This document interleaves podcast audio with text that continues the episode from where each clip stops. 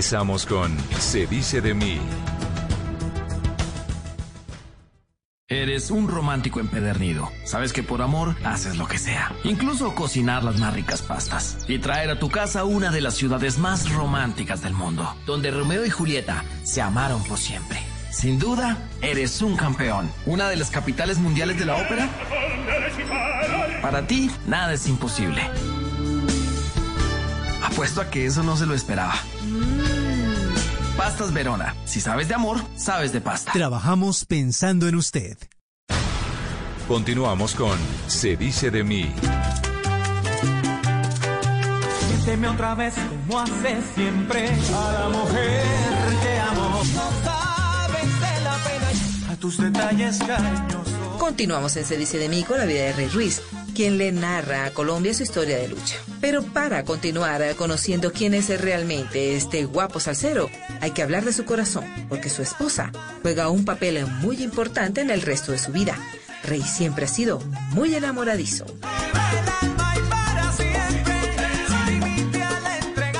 La adolescencia, las novias me ocupaban mucho tiempo.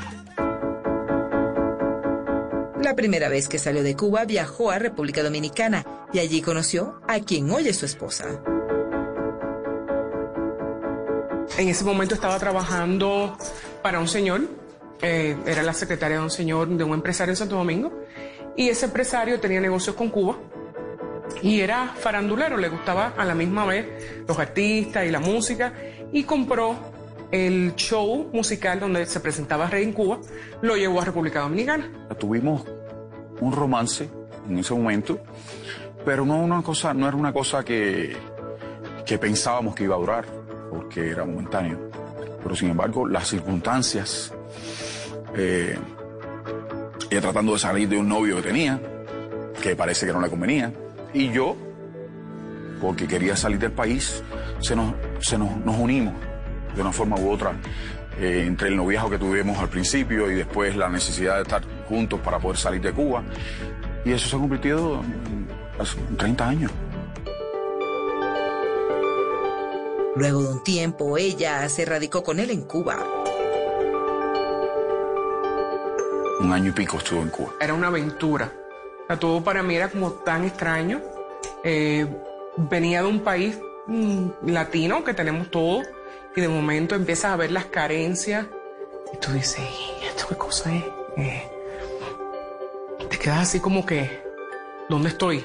Eh, es como llegar, es como llegar a un lugar donde, donde tiraron una bomba nuclear y el tiempo se detuvo, o sea, no camina. Claro, pero como ella sabía que ella podía irse y el momento en que quisiera, todo le parecía como una aventura. Para mí no. Y precisamente en la isla se casaron por lo civil. Ese matrimonio am, pedimos el permiso, porque yo como extranjera tenía que pedir un permiso. Eh, fuimos a la oficina de, de consular en jean, en sandalia, porque no nos dio tiempo a cambiarnos, no había luz, llegó la luz, firmamos, nos casamos, no tuvimos eh, torta de matrimonio, no tuvimos fiesta, no tenemos una foto. Ven y firma y yo firmo. Ella compró mi anillo y, el, su, anillo, y su anillo también. Una vez nos casamos, el objetivo era salir de Cuba. En el año 1991, la pareja se radicó en Miami.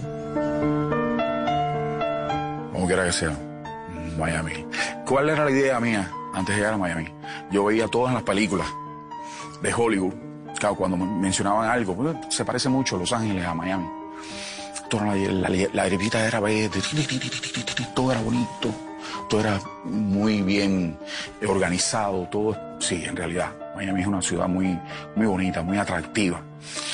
Y, y cuando llegué lo pude contactar. Había que buscar trabajo. Yo estaba embarazada, conseguí trabajo, me puse a trabajar inmediatamente y él tenía que, que- que coger lo que, lo que pudiese coger. Y siempre es mm, doloroso separarse de, de un ser amado, siempre.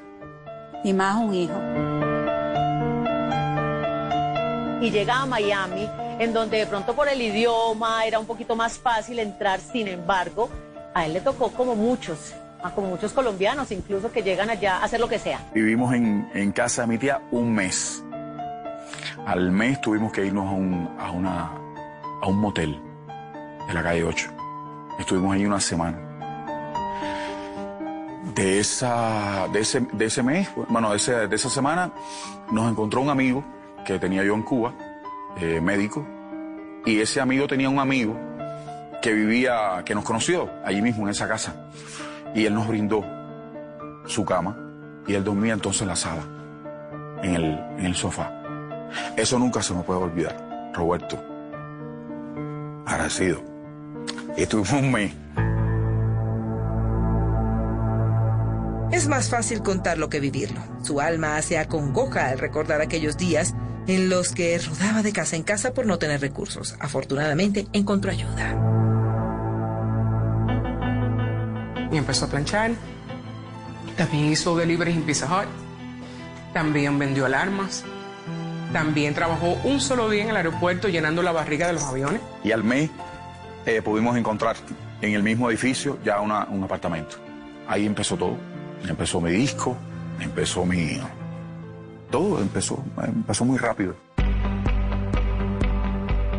es captado, llamémoslo así, por Jorge Luis Piloto, que era la persona encargada de captar los talentos para la Sony Music. Feliz, increíble. No lo podía creer. Eh, primero que fuera tan rápido porque fue de una. Y segundo, con Sony Music, una compañía súper reconocida, una de las mejores ca- eh, casas disqueras.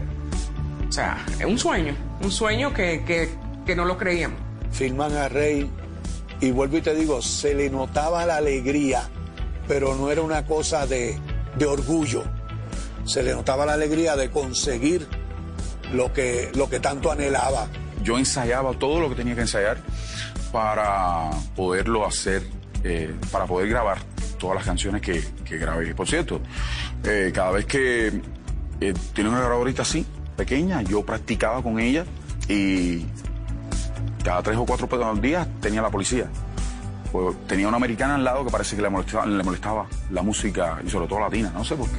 Ese primer disco fue el, fue el que trajo todo, fue el que trajo la felicidad, fue el que trajo la, alegría, la, el deseo, la gasolina para, para darle e ir por más. El primero que, que grabé en, la, en el estudio fue ese sencillo. Que por cierto era un vals. Llegué en el 91, en febrero del 91, y en el 92, agosto del 92, salía mi primer disco. La primera canción que todo el mundo conoce, que No me acostumbro. Debutó y se volvió un suceso musical. Mirando cosas viejas, hallé un poema. En una servilleta, casi borrado, era solo una línea, era mi letra. Y estaba dedicado a mujer que amo un can, can, ran. Era así, la canción, y se convirtió en cuatro. Entonces, esta canción fue número uno en diferentes estaciones radiales, tanto en Colombia como en Latinoamérica y en los Estados Unidos. Todo fue como que no me lo creo. No podemos creer que, que de la nada a lo todo. O sea, a, a poder sobre todo realizar sus sueños en Estados Unidos. No me acostumbro, no, no me acostumbro. Rey sintió una enorme satisfacción cuando se escuchó por primera vez en la radio.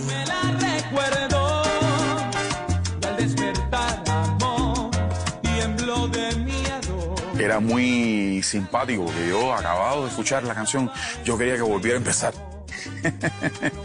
y sonaba en todos lados. Estuvo sonando durante ocho o nueve meses en todas las estaciones sin parar. La salsa de Rey Ruiz no es la salsa de golpe como, como la que se acostumbró en los 60s, en los 70s en Nueva York. Simplemente hubo una transformación de salsa romántica que ya la había iniciado Rey de la Paz, Eddie Santiago, Frankie Ruiz, y él sigue ese camino bonito. Es un agradecido, él sabe que la historia de él es muy, muy pocas veces contada. O sea, uno no puede encontrar casos como los de Ruiz tan fácilmente. Y realmente fue la salsa que sí se podía bailar, pero más suavecito y además se podía cantar y dedicar. Entonces tenía como ese doble ingrediente que lo hacía exitoso. Los mismos oyentes en radio, uno ahí digamos que los testeaba un poco. ¿De dónde llamas? ¿Del norte, del sur? Digamos que él no tuvo un estrato puntual, sino fue una cosa muy abierta. a Toda la gente de estrato 6 a estrato 1 le gustaba la música de... La historia de Rey Ruiz continuará después de comerciales. Ya regresamos a Se dice de mí, el programa que muestra la vida de las celebridades sin máscaras. Ahora primero teníamos una lata de galletas, nos echábamos el poquito que íbamos sacando. Fue mi media mitad, un sabor conocido que me dio mucho más que quitar su vestido.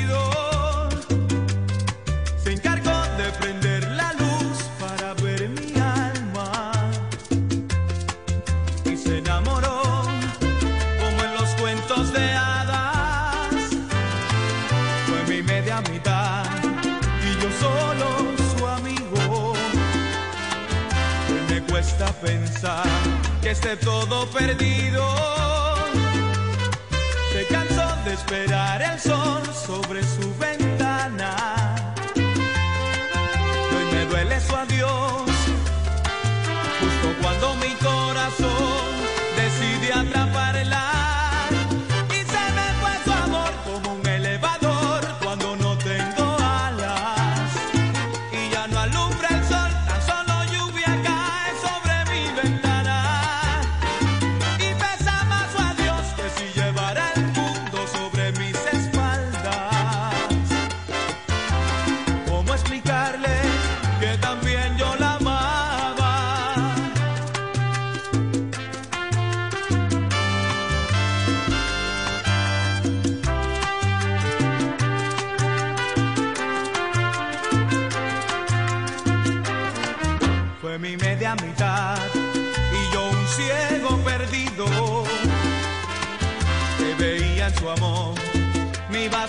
preferido. Se cansó de esperar el sol sobre su ventana.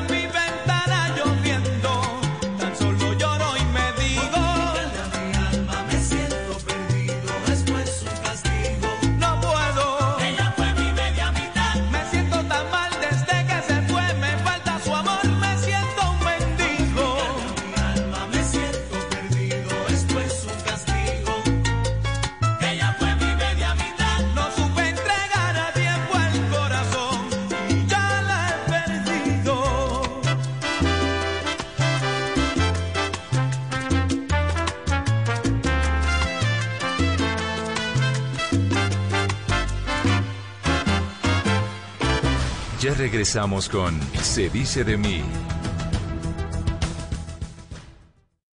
Vestida con hilos dorados y el color de sus espigas es el trigo de finos granos que brota de sus semillas. De las mejores cosechas podrás servir en tu mesa el pan más fresco y sabroso con harina de trigo Apolo. Alimento fortificado con calidad y rendimiento inigualable. Harina de trigo Apolo. Trabajamos pensando en usted. Continuamos con Se dice de mí. Desde La Habana, Cuba, necesito que me ayuden con un fuerte aplauso. Colombia, el Rey Ruiz. Amiga, esa noche hacía frío, yo estaba perdido. Entramos a la recta final de la vida de Rey Ruiz, quien le está contando su historia de lucha al país. Su primera canción popular fue No me acostumbro y ese primer cheque que recibió apenas le ayudó a cubrir los gastos. Todo eran deudas. Al principio no, no hay nada de, de, de entradas. Pagaba, no muchas deudas, pagaba la vida que ya debía y venía arrastrando. La entrada empezó en cuanto empiezo a trabajar. La casa disquera enseguida, en agosto, septiembre me hizo mudarme a, a Puerto Rico, me pagaron seis meses de un apartamento y empiezo a conformar todo. En Puerto Rico estuvo varios años y allí en Puerto Rico la gente lo empezó a identificar como si fuera boricua, al lado de Víctor Manuel y de Jerry Rivera que eran boricuas. Hago mi orquesta, empiezo a tocar, poquito, pero poco. Primero teníamos una lata de galletas, donde echábamos un poquito, que íbamos sacando. Y de ahí eh, empecé a reunir eh, y saqué a, mi, a, a mis hermanos, bueno, a mi hermano con, con la esposa y a un primo, que es hermano, como, como hermano igual, y después a mi mamá y mi papá, a través de ya de otras vías. Y cuando él llegó y nos vio, la alegría fue tan grande que hasta un brinco dio y decía, ¡ay, no puedo creerlo! Se abrazaba a nosotros, muerto de, de- del contento, loco de contento. Costó mucho el traer los padres de Cuba. Eh, lo estuvo luchando mucho porque el régimen no quería, porque es difícil un régimen aceptar que te voy a dar a este artista, a sus padres, cuando puedo que él venga y genere acá.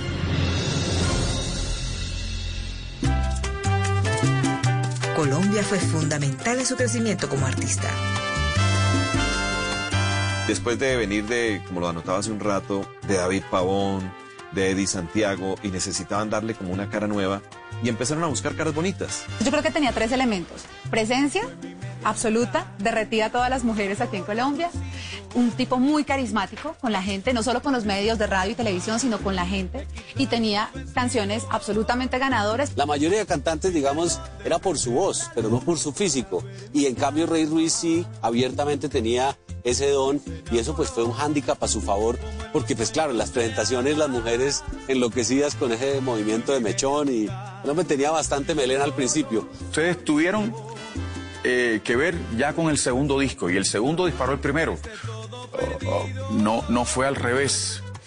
El, el segundo, mi media mitad, disparó el primero que, que había entrado por muy, eh, como muy frío, pasó eh, o casi no sonó.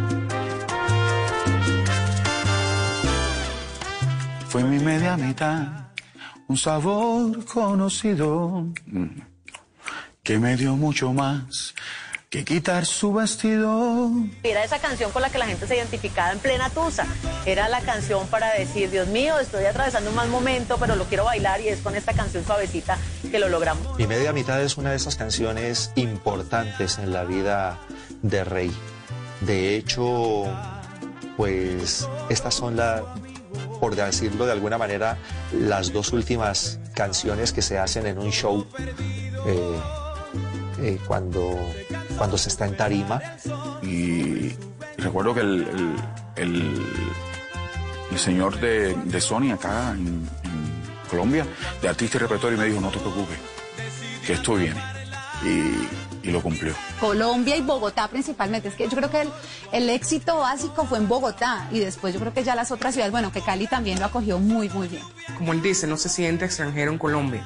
Es como si estuviera en, en su casa.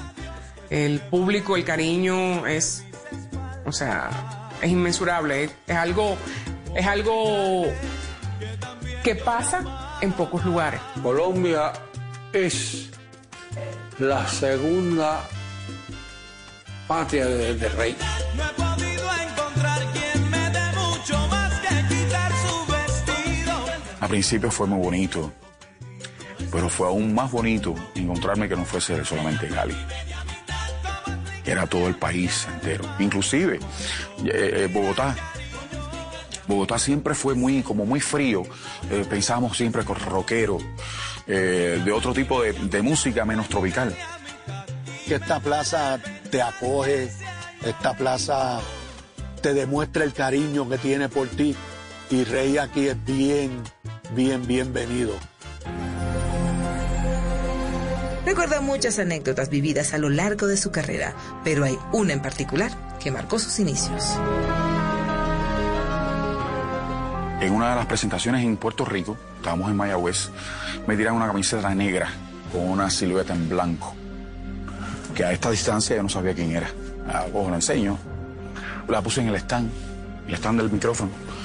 No recuerdo si se cayó o no se cayó, me dicen que vuelve y cógela, enséñala de nuevo, tírala, la cojo, la tiro al público, todo el mundo bien. Pero el otro día inventaron de que yo dejé caer la, la camiseta, de que yo la pisé y que hice algo de eso. Le dije, yo no sabía quién era la, la camiseta. Era nada más ni nada menos que Héctor Lavoe. Héctor Lavoe había muerto hacía poquito.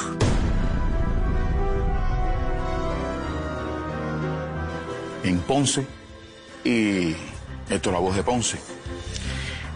Eh, antes que yo estaba, estaba en la tarima eh, Jerry y había como un mal ambiente. Habían como 10.000 o 15.000 personas de frente. Y de pronto cuando entro en el camerino está Jerry, me dice, mira lo que pasó. Dice que él ve de frente que venía una piedra y él se quitó. A quien le dio fue al conguero y le dio en la, en la nariz. Y estaba completamente, eh, pero enfurecido. Suave, suave, no hay ningún problema. Y me dice, me toca a mi papá y me dice, pero a quien estás esperando es a ti. Por el problema de la camiseta.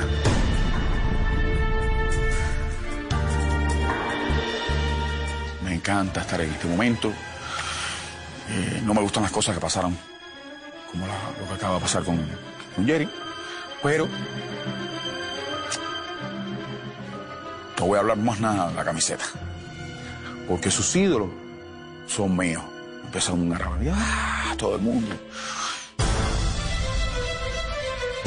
Una vez fue invitado al show de Charity y protagonizó una tremenda vergüenza. Punto final se llamaba, se llamaba el, el- el programa. Era en la noche, como las 10 de la noche, y nosotros íbamos a tocar en vivo. Y estoy frente al espejo, me están maquillando, y tengo un monitor de frente que era como para indicar lo que estaba pasando. Y de pronto la veo a ella que anuncia, anuncia, y yo estoy a medio. Maquillar. Salió corriendo, literalmente corriendo. Y en República Dominicana la mayoría, la mayoría de los estudios tienen como un portón de, de metal. Y dentro del portón de metal tienen una puertecita. y qui- quiero saltar esa parte, y digo la parte de arriba. Eh, ya ahí se pueden imaginar. Y de ahí al hospital. Tuvo que, que irse a dar unos cuantos puntitos. Me querían cortar todo el pelo y dije, no, no, corta lo que tengas que cortar ahí, pero no me cortes el pelo. Me dieron cuatro puntos. Uno de los grandes activos de Ruiz era, pues obviamente su gran melena, su mechón, el pelo largo, el hombre hacía así en los conciertos. y pues parte de su activo es ese, ¿no? su imagen. Rey ha enfrentado varias situaciones difíciles. Hace un tiempo su padre, de 71 años, se estrelló y fallecieron dos mujeres. Una de ellas estaba embarazada. Antes de eso, yo era de una forma y eso a veces me... Cualquier cosa me lo recuerda. En realidad eso para mí es un... eh, me reprime.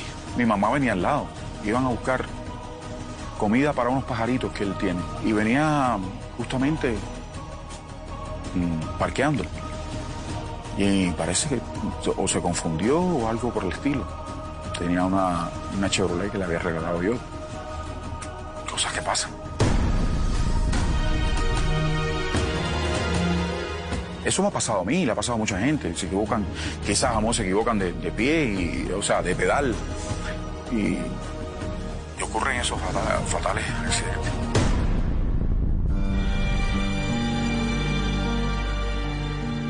Cuando yo le decía, Rey, las mataste, él no sabía. Me decía, Milagro, ¿qué? ¿A quién maté? Él no sabía. No las vio. Yo entiendo el dolor que, que esas personas pasaron de perder sus familiares. Sentimos mucha tristeza, nos sentimos muy mal.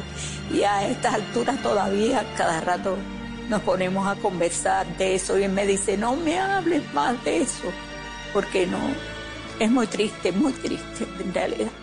Pero aparte del apoyo, llega una demanda y llega, espérate que vamos a quitarle, vamos a... Eso es natural. En, en Estados Unidos todo el mundo vive, bueno, todo el mundo no. Hay personas que son así, que, que tratan de sacar mm, o castigar por el bolsillo.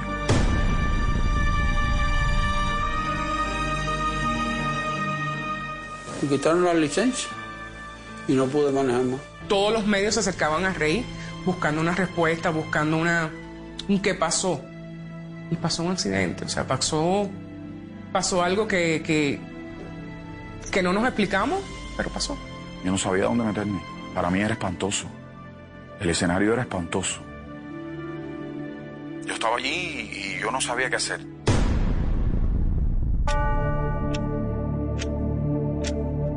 El galán tuvo un desliz amoroso en Colombia que le dejó como resultado un hijo al que adora con todo su corazón. Se llama Samuel y lo llena de mucho orgullo. Fue un tema difícil eh, que le costó tiempo, le costó centrar en eso. Eh, Sentí que, que tenía mucho en su fisionomía que ver conmigo, en el estilo, ¿no? Eh, Como que se parece a mí. La bendición de otro nieto más. Y es un niño muy lindo, muy bueno. Lo hemos tenido aquí dos veces ya y nos trata con tanto cariño, nos da tanto cariño ese niño. Y un muchacho muy, muy noble, muy, muy sano. Enfrentar a su esposa fue muy difícil. El matrimonio se vino a pique y estuvo a punto de perder a las personas que más amaba. Fue difícil, muy difícil, muy difícil. Porque aunque ella sabe en el en donde estamos, que las tentaciones llegan y tocan a la puerta. Eh, digo yo, tocar en la puerta quiere decir te encuentras donde quieras. Eh, eso pasa. Y, y no a mí. A mí fue uno solo. ¿Cómo no aceptarlo? ¿Cómo no, ¿Cómo no aceptar el niño? Es el hijo de Rey, es el hermano de mi hija. Desde el primer momento, o sea, lo busqué, ha compartido con nosotros desde chiquitito. Me di cuenta que mi mamá, si mi mamá lo podía pasar, mi mamá lo podía pasar y lo íbamos, íbamos a estar bien. Mi hermano es una de las personas más importantes en mi vida y lo quiero y lo adoro. Pero bueno, ya hemos pasado esa etapa y ahora no hay problema. Creo en el amor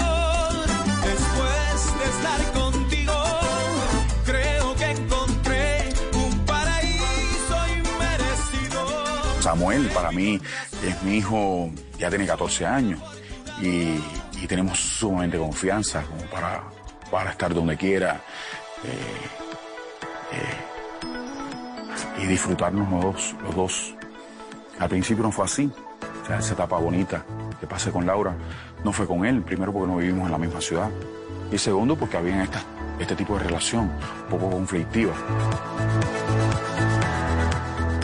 Ya al fin y al cabo le sacamos la, la ciudadanía. Él me otorga también la residencia del lado de acá. Gracias a él soy residente colombiano. Eso fue de alegría total, por supuesto. O sea, era un derecho, un derecho que él tenía y que obtuvo a través de, a través de Samuel, por supuesto. Pero en cuanto lo obtuvo, eso fue de alegría. Es más, en un momento determinado, hace unos cuantos años, siempre dijimos, si algún día nos vamos a Estados Unidos a vivir a otro país, nos iríamos a Colombia. Ustedes no pueden imaginarse que yo creo que, que al no tener mi país, eh, Cuba, yo los tengo ustedes. Yo paso mucho tiempo aquí en Colombia. Hoy es abuelo. Su hermosa hija le dio esa bendición. No sé si en Colombia se dice esa palabra, pero es chocho, está chocho con la niña. Es culeco, puede ser. Es como tenerme de nuevo a mí. No le gusta la palabra abuelo, pero, pero se la disfruta. Te le ves en los ojos cuando están juntos o cuando te enseña una foto, te enseña un video de ella. Esa alegría, como esa chispa, como, como es volver a tener a Laura pequeñita. Yo soy el papá de la mamá y ella es la hija de mi hija. Ah, no, perdón, la otra. Es la hija de mi hija. Entre ella y yo no hay ningún parentesco. Prácticamente después que uno lo saluda, cuando lo va a recoger a- al aeropuerto, cuando nos encontramos donde sea, en el país que sea, después de saludarnos, lo primero que saca es su, su celular. Mira cómo está Melody y hágale. Han sido muchos los éxitos a lo largo de su carrera. Rey Ruiz siempre está componiendo, creando, cantando, es incansable. Hoy en día tiene una nueva canción que se llama Vengo y la interpreta junto a señorita Dayana. Déjame.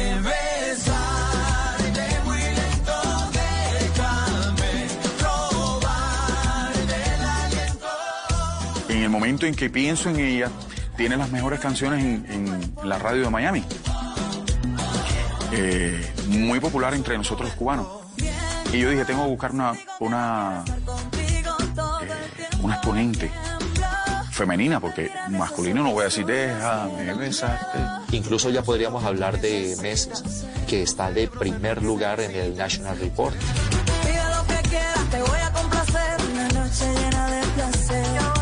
Deja que te muestre mi lado animal. La vamos a pasar fenomenal. como un gran artista que es, como hacen los actores que se desdoblan, hacen un papel de galán hoy, mañana son asesinos. Yo pienso que él como gran artista eh, está haciendo, tú sabes, lo que, lo que puede hacer y lo que sabe hacer. Si uno mira la historia de toda la música, es una repetición de fusiones y de cambios y de mezclas de instrumentos.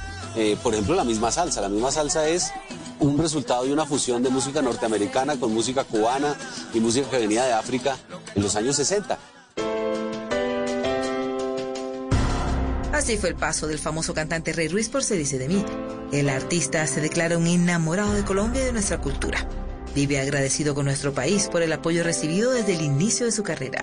Rey asegura que es difícil ser artista, pero que siempre vale la pena luchar por serlo. Mi socio, no solamente te agradezco, sino que agradezco a la vida el que nuestros caminos se hayan cruzado. Yo te auguro toda la felicidad y todos los éxitos y que viva la salsa. Le mando un eh, gran abrazo y sobre todo una felicitación por este especial que se está haciendo en Caracol Televisión. Chao, mi amigo. Agradecido porque reconoces mi trabajo, agradecido por tu humildad, por tu amistad. Eres un gran profesional, un gran ser humano y te deseo lo mejor. Una persona clara, una persona súper profesional. Y como buen cubano, te deseo lo mejor y sé que vas a seguir triunfando, como decimos los cubanos, hasta que se seque el malecón. Que te vaya bien por allá y portarte bien para que te sigan crey- cre- creyendo eh, en ti y que te sigan queriendo. Hola, Rexy. Eh, me alegraría mucho que estuvieras bien y que la estuvieras pasando bien allá. Tú siempre la pasas bien en ese lugar. Sabes que te amo con, con el corazón en la vida y que me siento muy orgullosa de estar a tu lado y te admiro como persona, como artista, como ser humano. Gracias Colombia por tanto apoyo. Y bueno, te vemos aquí, te, te- te extrañamos mucho y te queremos mucho. el, el estar frente al público. Yo creo que es una de las cosas más elementales que hay en esta profesión. Eh, enseguida que desapareces te olvidan y tienes que estar presente. Si a eso nos dedicamos, a cantarle al público, tienes que estar en el público. Esa es la clave. hacer música siempre, porque si no te caes en clásico, te conviertes en un clásico.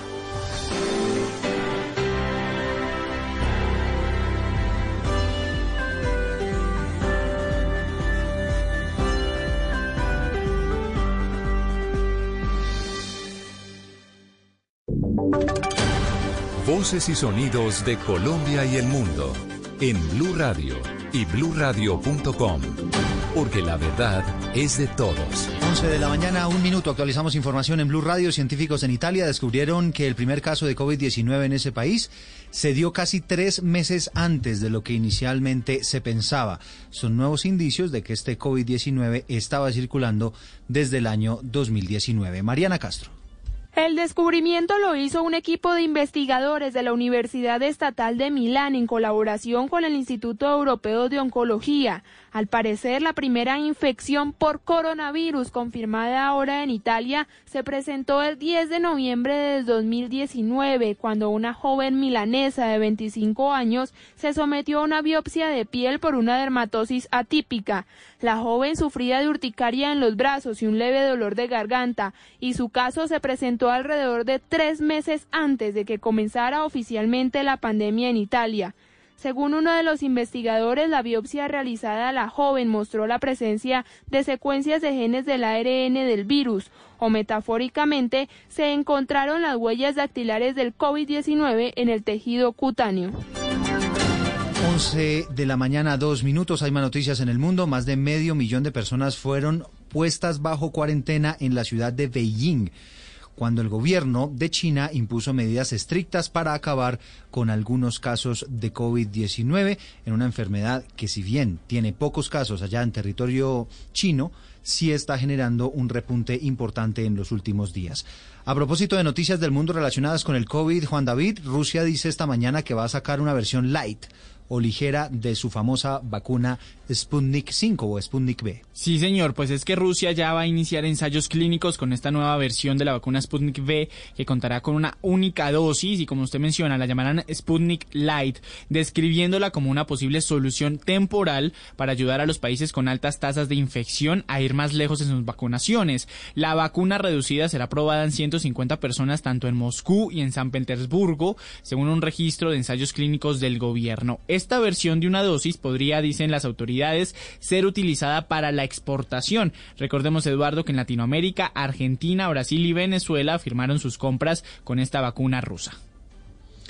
Y seguimos con usted, Juan David, con noticias en Colombia, porque ya hay más de 130 mil niños y jóvenes menores de 18 años contagiados o que se contagiaron en algún momento de este COVID-19 a lo largo de los 11 meses de pandemia. Pues según el Ministerio de Salud, en las últimas cifras se reportaron 1.094 casos nuevos por COVID-19 en menores de 18 años. Esto es cerca de un 8% de los casos registrados, más de 15.000 en, en las últimas 24 horas. En total van 131.836 niños contagiados por COVID-19 y lastimosamente han fallecido 244. En este momento se encuentran 8.686 niños que tienen el virus activo. Y atención porque una niña de 12 años falleció en el municipio de San José del Fragua, en el Caquetá, en medio de un paseo de río con su familia. Eliana Cruz. Luto en la comunidad de San José del Fragua por la muerte de una menor que perdió la vida tras un accidente por ahogamiento en las aguas del río Fragua Chorroso. Gustavo Ortega, coordinador departamental Gestión del Riesgo. Una niña menor de edad en el municipio de San José del Fragua, en aguas del río Fragua Chorroso, eh, de nombre Sofía Gutiérrez. Eh, fue rescatada, se dio reanimación por parte de organismos de socorro, bomberos y profesionales del puesto de salud de San José. La menor fue trasladada al Hospital María Inmaculada de Florencia, donde falleció. Este es el segundo caso de muerte por inmersión registrado en el departamento durante el 2021. En Caquetá, Eliana Cruz, Blue Radio. Eliana, gracias. En Santander murió un hombre después de sufrir un accidente con una máquina en una cantera de extracción de piedra para la construcción. Diego Suárez. La víctima fue identificada como Freddy Duarte Carmona, de 47 años, quien sufrió un lamentable accidente en el momento en que efectuaba labores de ornamentación en una trituradora de minería artesanal ubicada en la vereda El Tigre del municipio de Contratación. El coronel Iván Darío Santamaría, comandante de la policía en Santander. Al parecer, la manipulación imprudente en la herramienta genera una chispa con un elemento que posteriormente a una ignición y podría ser pólvora o un explosivo, lo que genera una gran detonación. Esta persona es trasladada a la unidad básica para atención prioritaria ya que presentaba shock hipovolémico por la gran cantidad de sangre perdida. El ornamentador presentó graves heridas en su abdomen, tórax y glúteo derecho, lo que obligó a llevarlo al Hospital Regional de Socorro y posteriormente al Hospital Internacional de Colombia, donde los médicos no pudieron salvarle la vida.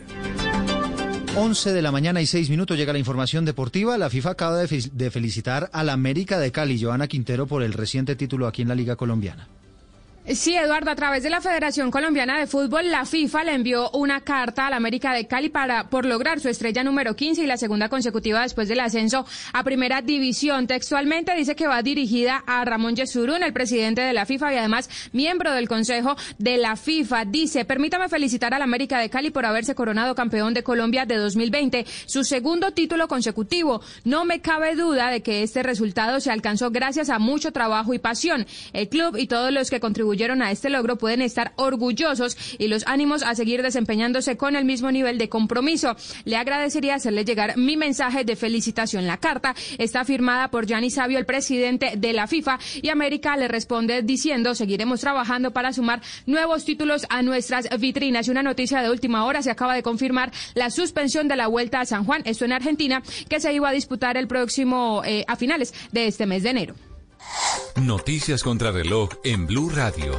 Noticia importante que está en desarrollo. La policía acaba de ofrecer una recompensa de hasta 20 millones de pesos por información que permita ubicar a los sujetos que asesinaron al patrullero Jimmy Andrei Villano en la vereda Salinas del municipio de Piéndamo, en el Cauca. Hay otra noticia en desarrollo. Un refugiado libio de 26 años que el 20 de junio del año pasado había matado a tres personas en un ataque con cuchillo en la localidad de Reading, en Inglaterra, fue condenado hoy a cadena perpetua. Y quedamos atentos porque México autorizó el regreso a clases presenciales para el ciclo de este año de los estudiantes en los estados que están en el semáforo de bajo riesgo, pero ha reiterado que este retorno será mixto, es decir, virtual y presencial para casi 30 millones y medio de estudiantes. 11, 7 minutos, ampliación de todas estas noticias en blueradio.com. Seguimos con Se dice de mí. En medio del odio, descubrí que había dentro de mí un amor invencible. En medio de las lágrimas, descubrí que había dentro de mí una sonrisa invencible. En medio del caos, descubrí que había dentro de mí una calma invencible. Me di cuenta a pesar de todo eso. En medio del invierno, descubrí que había dentro de mí un verano invencible. Y eso me hace feliz. Porque esto dice que no importa lo duro que el mundo empuja contra mí, en mi interior hay algo más fuerte, algo mejor, empujando de vuelta. Albert Camus.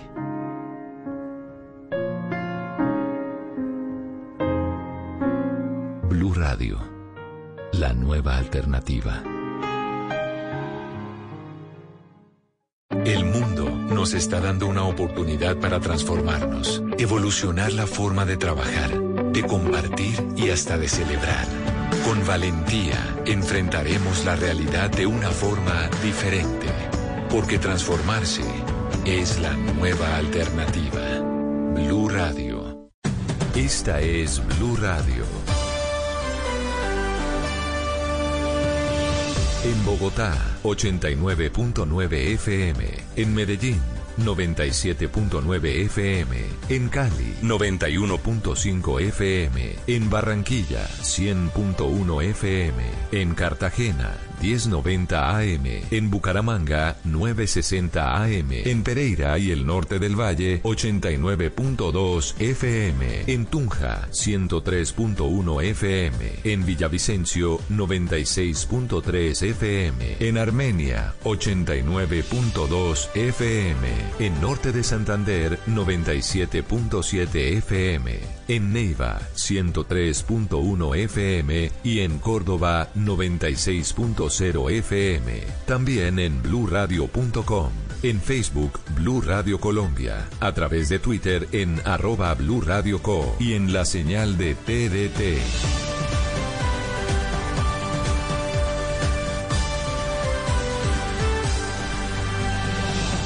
Blue Radio, la nueva alternativa. Su trayectoria, su historia, su verdad. Blue Radio presenta Se dice de mí. Todo sobre los grandes del mundo del espectáculo en Colombia. Presentado por Diva Yesurum, por Blue Radio y bluradio.com. La nueva alternativa. Quiero contarle, mi hermano, un pedacito de la historia negra, de la historia nuestra. No, mentira, no, no, no. Esa es otra historia, es una historia muy importante, la del Joe.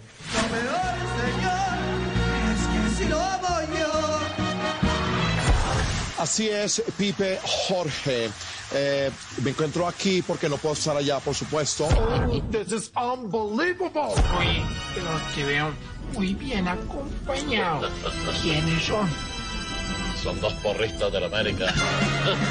Yo me llamo Germaná y represento a la banda famosa que canta Mariposa Traicionera. Yo quiero contarles un pedacito de mi historia. Aquí en Se dice de mí. A Se dice de mí llega uno de los humoristas más famosos y talentosos de la televisión nacional. Yo hablaba, hola, hola, hola amigo. Y entonces se me reían. Entonces yo empecé a tartamudear.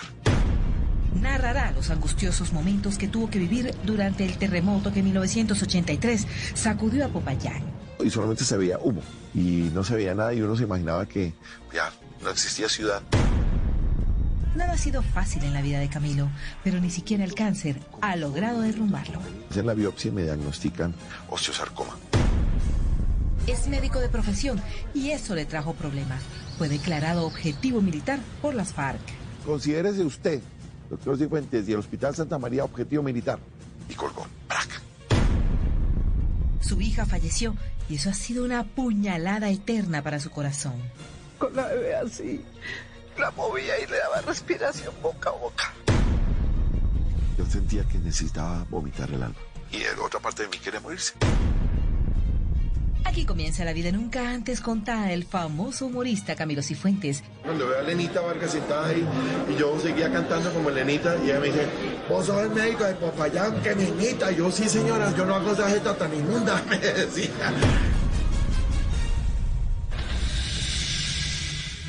Eso. Mi papá, Henry Cifuentes Vallejo, nacido en López de Micay, y mi madre, María Cristina Cortés Colmenares, bogotana y criada, bueno, o desarrollada en parte de su vida en Popayán. Mi papá, eh, profesor de lenguas extranjeras y mamá psicóloga infantil. Nuestra historia de amor, nos conocimos en la universidad y fue una cosa como, pues muy, muy especial. ¿Por qué? Porque dos culturas diferentes. Él es de la costa pacífica y yo bogotana, de pura cepa pero fue algo muy lindo. Fue amor a primera vista. Nací en la clínica Palermo. Mira, esto es solo la clínica Palermo aquí en Bogotá a las 5 y 45 pm. ¿Como yo? Como tú. A la misma hora. Bueno, nací un 27 de abril de 1969. Mi partida de bautismo, yo aparezco como Henry Camilo Ernesto. Y aquí está la prueba de, de mis tres nombres. Henry Camilo Ernesto. ¿Por qué eso? Porque una tía mía, el día del bautizo, le dijo al, al cura que, que yo me llamaba Henry Camilo Ernesto porque había que mantener una tradición familiar de que todos debíamos tener el mismo nombre del papá, y mi papá se llama Henry. Entonces por eso tenía un tercer nombre. Eh, Mi papá era de tendencia de izquierda, entonces le gustaba Camilo Torres, por eso Camilo, el Ernesto por el Ernesto Che Guevara, y Henry porque él le gustaba que tuviera su nombre. Entonces él quería que se llamara Henry Camilo Ernesto Cifuentes Cortés. Los primeros años de su vida los disfrutó en Estados Unidos. Nosotros viajamos para los Estados Unidos cuando yo iba a cumplir los cinco años aproximadamente nos fuimos porque mi padre iba a realizar el magíster en lenguas extranjeras y nos fuimos pues todo el grupo familiar. Fuimos a Iowa, en Estados Unidos, en la universidad que, que da su lugar. Y después llegamos nosotros, o sea, nací yo en el año 74 y nos fuimos al mes. Con gran ternura recuerda su época escolar. Compañeros del colegio, todos monos, bonitos. Y tú, Y yo, feo. disciplinado, cumplidor de sus deberes y excelente en todo. Todos mis compañeros, por lo menos el, el 99%, eran rubios o pelirrojos. ¿Sí? Porque el estado de Iowa es un estado al norte de los Estados Unidos y pues casi no hay latinos, o no había en esa época latinos. Y aquí, miren, esto es muy chistoso porque esta es la celebración de lo que hacíamos, eh, digamos, el Día de la Independencia, pero cada uno se, se disfrazaba de algo típico para los Estados Unidos. Y a mí me disfrazaron de campesino colombiano. Creo que fue el momento preciso para mi vida. Primero porque aprendí inglés y lo aprendí a, pronunciar y a entenderlo de manera muy pura.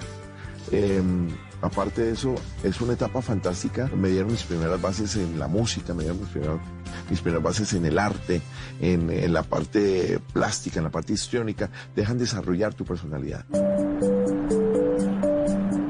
Luego de un tiempo decidieron volver a Colombia. Adaptarse nuevamente no fue fácil. Muy complicado al principio, porque yo, como hablaba inglés, o sea, yo ya me había convertido en, un gringuito, pues, eh, yo ya hablaba así trabajo. Entonces, eh, yo eh, cuando llego y empezó a hablar así a, las, los compañeros de acá, porque yo llegué a segundo de primaria. Entonces, dice, entonces yo hablaba, hola, hola, hola amigo, y entonces se me reían, se me hacían bullying. Oh, era muy bien Por ejemplo, a la mamita Matilde, decía, oh, mamita Matilde, me no recordar, no, no, no sé decir eso. Yo venía de una educación un poco más abierta, más laxa, sin, si yo tenía que ir al baño, pues simplemente decía que iba al baño, o si yo quería comer algo, pues comía algo, eh, o si me llamaba la atención, pues me paraba del puesto y iba donde el compañero y era como un juego. Acá no, acá tenías que estar en tu puesto, no te podías mover, tenías que pedir permiso para ir al baño, tenías que pedir permiso para salir del salón, tenías que pedir permiso para ir al pupitre del otro compañero y eso para mí fue también otro choque.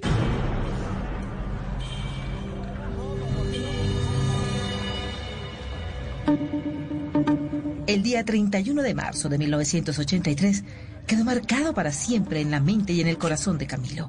Eran las 8 y 15 de la mañana. La tierra se empezó a estremecer. La ciudad de Popayán fue víctima de un sismo que duró 18 segundos y que dejó más de 300 muertos y más de 10.000 personas sin techo. Era un jueves santo eh, y teníamos visita de Bogotá. Ellos ya se habían despertado, pero como estaban vacaciones, pues estábamos durmiendo. Eh, mi hermano y yo dormíamos en la misma pieza. Camilo siempre fue muy perezoso, siempre se eh, despertaba muy tarde, bueno, le costaba despertarse y tenía sueño profundo.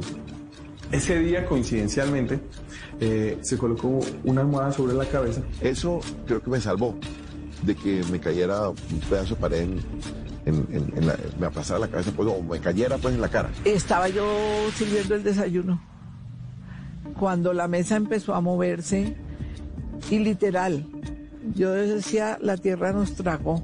Un calor impresionante y como un zumbido. Sentí que era mi hermano que me estaba moviendo la cama y yo dije, yo, ay, no moleste, no moleste, que no moleste cuando ya llegó, fue gritando mi mamá. Y empiezan a saltar las, las baldosas y a caerse las paredes de la casa. Y eran como las películas de, de ciencia ficción que tú vas corriendo y se te va cayendo la casa atrás. Eso nos pasó. Eh, mi abuela estaba encerrada en el baño. Camilo le pegó una patada a la puerta y logró sacar a, o sea, abrió la puerta y salió mi abuela y bajamos los tres. Porque mi papá y mi mamá ya habían bajado con mi hermana y faltábamos los tres. Entonces íbamos bajando y se iban cuarteando las, las paredes de la casa y se iban cayendo también las, las escaleras. Y, uno se iba a coger de la baranda y ya no había baranda, entonces era como tratando de, llegar al primer piso. En esa época era el mito de que uno tenía que colocarse debajo del marco de la puerta. No, pues ya no había marco de puerta, no había absolutamente nada. Alcanzamos a salir. Nos alzaba del piso de la fuerza que llevaba la falla, ¿no? Hasta que pasó el, el primer temblor, después siguieron las, las réplicas. Mis hermanos estaban afuera y ya salir, yo quedé sin habla un tiempo y después eh, todo el tema para, para poder volver a hablar. Yo recuerdo que salimos a la, a la calle Nosotros vivíamos en, en un barrio que se llama La Pamba y salimos y de ahí se ve el centro y solamente se veía humo. Eh, perdón, polvo, pues. Se veía polvo, se veía completamente tapado. Y no se veía nada y uno se imaginaba que ya no existía ciudad. Mi caso no, ya no, no existía. A mí me mandaron a Bogotá junto a mi hermano y vinimos, o sea, eh, a los ocho días del, del terremoto, mis padres nos mandan para acá y aquí estuve estudiando también cerca de dos meses. Después ya volvimos a Popayán, a otra realidad. A su llegada se refugió en el deporte. Fue basquetbolista. Le, gustaba, le gusta el fútbol, pero sí se dedicó fue al baloncesto. Camilo es netamente baloncesto. Eso fue lo más importante del mundo para él, el deporte, para el- todos, ¿no? Los tres hicieron deporte, pero más Camilo. Camilo de Fuente en ese momento pensamos que era uno de esos jugadores que necesitábamos en el equipo del Colegio Champañá, en la posición de poste, por lo grande, por lo alto, por lo atlético y además zurdo. se destacó eh, por su compañerismo, por su amistad, por su sinceridad, por el don de gentes. Era, era un niño eh, agradable. Y tuvo un accidente que terminó marcándolo de por vida. Estábamos jugando y tuve una caída porque alguien pues me, me fauleó feo y caí sobre el, sobre el poste del- de la cancha de baloncesto, eh, me pegué en la cadera. Y le dije yo, muéstrame a ver, Cami, ¿qué es lo que tienes? Le miré y en el hueso ilíaco tenía un bulto, un bultico así. y, eh, Yo le eché pomadita. Pues no, pues cuando vamos al médico entonces dicen, opa, esto puede ser algo, puede ser algo benigno como puede ser algo no benigno, maligno. Hay que tomar una biopsia. Entonces entramos en ese proceso y me, y me diagnostican, hacen la biopsia y me diagnostican osteosarcoma. Cáncer de huesos. Cáncer de los huesos, en este caso, pues ar- arrancaba en la cadera, te puede dar en la pierna, te puede dar, bueno, en fin, es cáncer en, en tus huesos. Y nos daba tristeza de ver de que se podíamos perder a ese, a ese deporte, a ese amigo, porque en realidad siempre Camilo ha sido un amigo. Eh, lo llevamos al médico, el especialista, y sí, dijo no, hay que operar. Eh, hay un tumorcito ahí. A mí nunca me dijeron. Dijeron a mi mamá y a mi papá. Y ellos lo mantienen oculto. Es que el amor a los hijos es tan grande que uno cualquier cosita que les pasa es horrible. Entonces yo decía, bueno, pero algo está pasando. O sea, entonces yo le decía, bueno, ¿qué, qué es, ¿qué es lo que pasa? Porque, pues, porque lloran tanto. Me dijo, no, pues porque nunca has estado en un hospital y, y pues esto para uno como papá es muy chocante. Lo que dijeron, sí, nos toca quitarle eh, esa, esa parte del hueso de la cadera. Toca operar. Eh, y mi mamá, mi abuela y mi tía abuela siempre fueron muy devotas de José Gregorio Hernández, eh, con mucha fe. Y resulta que me, me no, no- no sé cómo lo llamamos, como que me, me dejaron a- al, libre albedrío de, de José Gregorio Hernández, como que pidieron a José Gregorio. Y la noche anterior a mi cirugía física, eh, ocurre lo que yo llamo el milagro.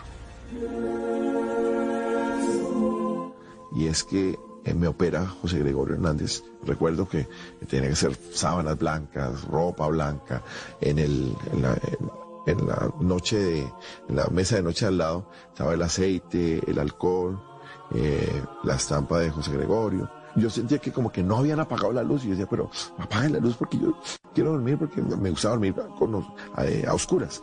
Al otro día me llevan a cirugía, me sacan, me, operan, pues me quitan mi pedazo de, de la cadera, eh, del ilíaco, y sale todo bien. Lo llevaron a la cirugía, sacaron el tumor, siempre era grandecito. Y lo mandan la bi- eh, eso a biopsia y la biopsia muestra osteoma, osteoma osteoide, o sea, benigno, completamente distinta a las biopsias anteriores, ¿no? Y ahí es donde pues ocurrió el milagro.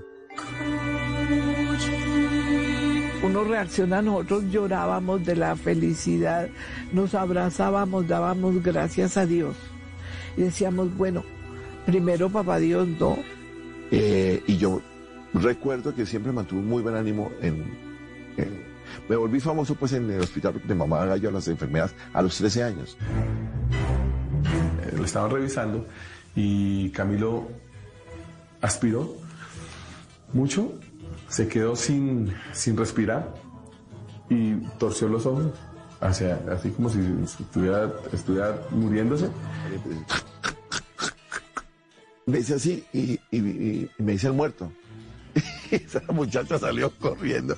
No, está, entró en paro, entró en paro. Y empezó ahí, pues, los médicos, las enfermeras, todo el mundo, y hasta que él se dijo, no, es una broma, una broma, aquí estoy ya. Ya regresamos a Se dice de mí con la historia jamás contada del humorista Camilo Cifuentes. Fue un gran error porque hoy en día mi madre está solita. Aprovecho y digo, perdón mamá. Ya regresamos con Se dice de mí.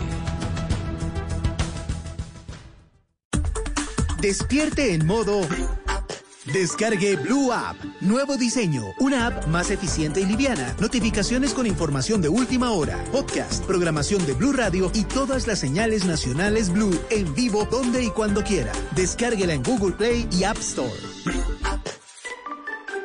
Eres un romántico empedernido. Sabes que por amor haces lo que sea. Incluso cocinar las más ricas pastas. Y traer a tu casa una de las ciudades más románticas del mundo. Donde Romeo y Julieta se amaron por siempre. Sin duda, eres un campeón. Una de las capitales mundiales de la ópera.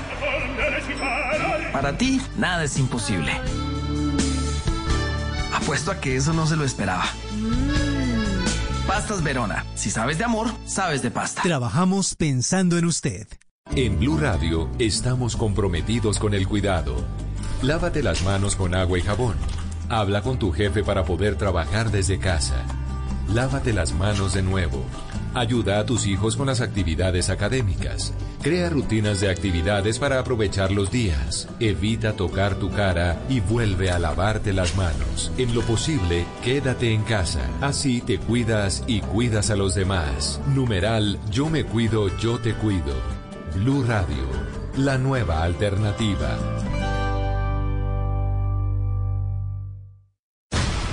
Continuamos con Se dice de mí queridos colombianos.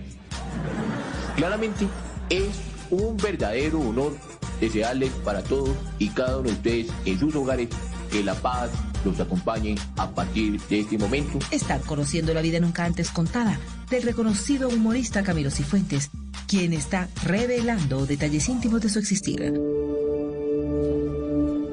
El cáncer se volvió un asunto del pasado. Camilo luego se enfrenta a otro duro dolor, la separación de sus padres. Yo lo veía venir. Y yo le dije a Henry, miren, mejor que nos separemos. pero doña Macris, no, y los niños, le dije, precisamente por los niños. Ya las, las diferencias eran irreconciliables. Realmente en mi casa... Eh, discutían mucho. Yo me recostaba en la barriga de mi papá y él, me dice, mi hijo, tengo algo que decirle. Usted ya es un hombrecito, ya tiene 15 años y tenemos que hablar de hombre a hombre. Te voy a contar algo. Su mamá y yo nos vamos a separar. Y hubo un conflicto en mí, una profunda tristeza porque era mi, mi compañero. Entonces una parte de mí quería que se separaran, pero el, hijo quería que el papá nunca se fuera.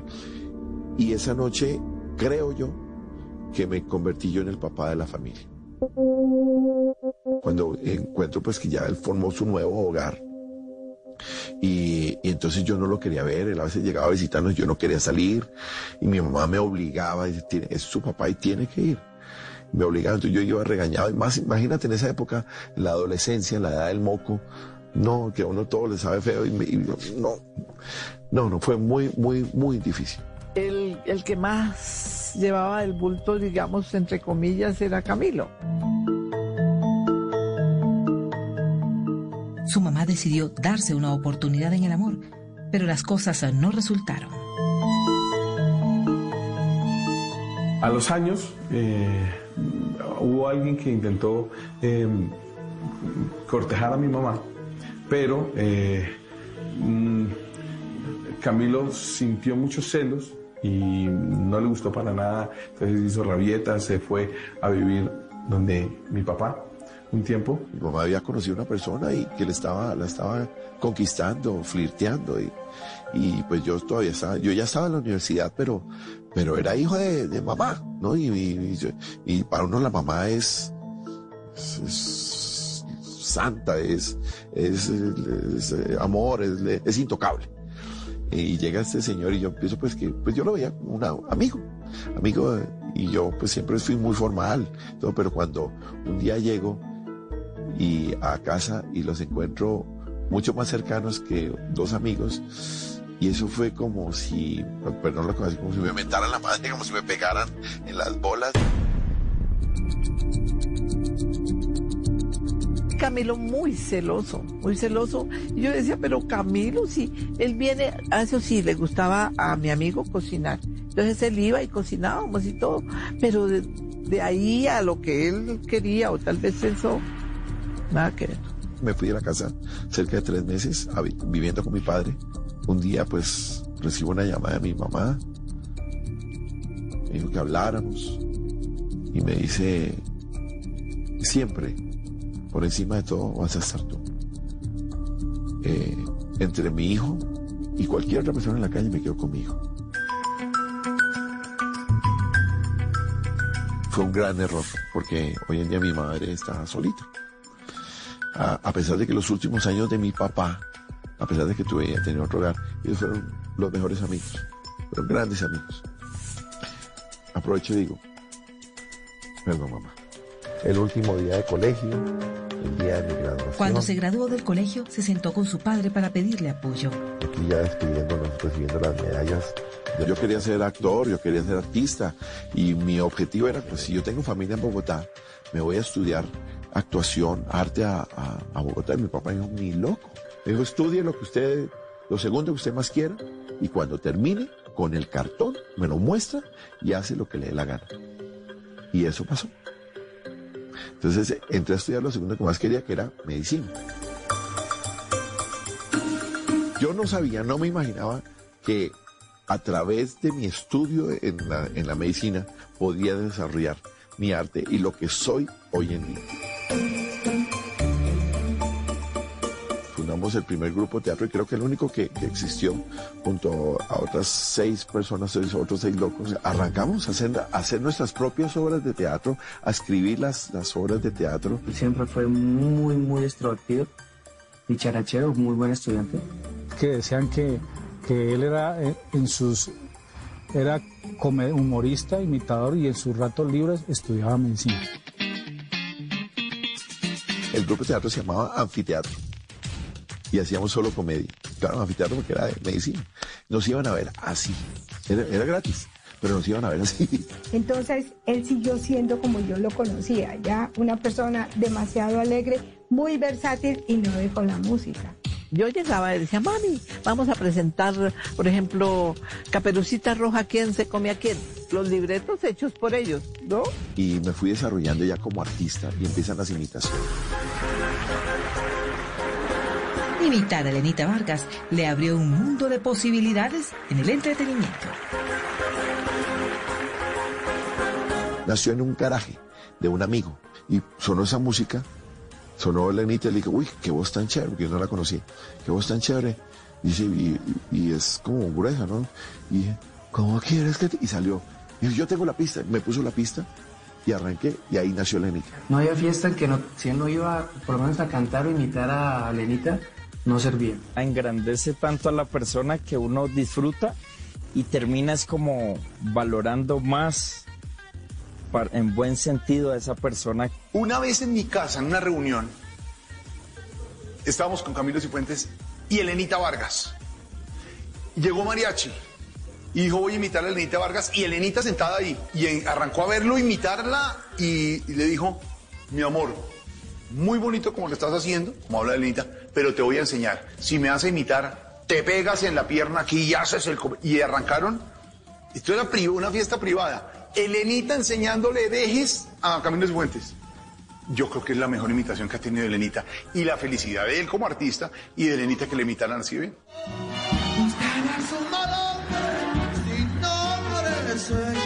Cuando Camilo imita a Elenita Vargas, musicalmente hablando, él tiene el mismo color, él logra el mismo vibrato que tenía Elenita. Si a esto se le suma eh, el don que tiene Camilo de poder captar y capturar, mejor dicho, capturar los movimientos y las cosas que eh, caracterizan a cada eh, artista, eh, ahí es donde logra la ilusión perfecta. Un día decidió ponerse a prueba. De pronto llega a Popayán el manicomio Vargasville y Saulo García. Llegó el médico Camilo, pero con mucha ansiedad de que lo viera, que lo escuchara, que él era un seguidor mío y que, que él era imitador, que además era cantante, que le diera la oportunidad de, de escucharlo. No con el ánimo de que me invitaran a trabajar, sino que me dijeran si tenía o no tenía la madera. Y empezó de inmediato a hacer sus primeras demostraciones. Si no estoy mal, la primera fue Elenita Vargas. Muy bien. Y, le, y canté y ellos pues claro el impacto de verme man haciendo a, a Elenita Vargas. Y él empezó a cantar en inglés, a ser artistas americanos. Eh, y entonces dije, no, este tipo es un genio. Me vieron y me invitaron a trabajar y arranqué a trabajar con el manicomio Vargasville. Y él, yo creo que casi se pone a llorar cuando le dije que yo lo quería tener dentro del grupo. Como si fuera poco, se volvió objetivo militar por parte de la guerrilla. Porque yo trabajaba en un hospital que se llama Santa María del Tambo. Hacen una llamada. Entonces digo yo, buenas noches. Habla Camilo Cifuentes, médico de turno. Dice, doctor Cifuentes, ¿cómo está? Habla con el comandante fulano de tal, de tal frente, de las, de, de las FARC. Yo, sí, eh, ¿en qué le puedo servir? Resulta que tenemos aquí unos heridos en la vereda tal. Eh, tiene que, para que venga y los, atienda, eh, te- véngase ya para acá. Y yo, perdón, eh, me, dice, me dice mi jefe que no me puedo mover de acá, le puedo mandar la ambulancia. Me dijo, no, no, no, no, no. ¿Ambulancia para qué? No, señor, que tiene que venir es usted. Y yo le dije, no, pero es que no me puedo mover. Ah, no. Entonces, considérese usted, doctor Cifuentes, y el Hospital Santa María, objetivo militar. Y colgó.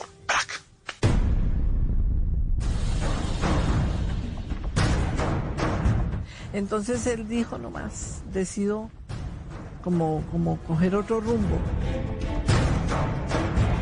Yo estaba recién casado y ya había nacido mi, mi primera niña. Tenía meses.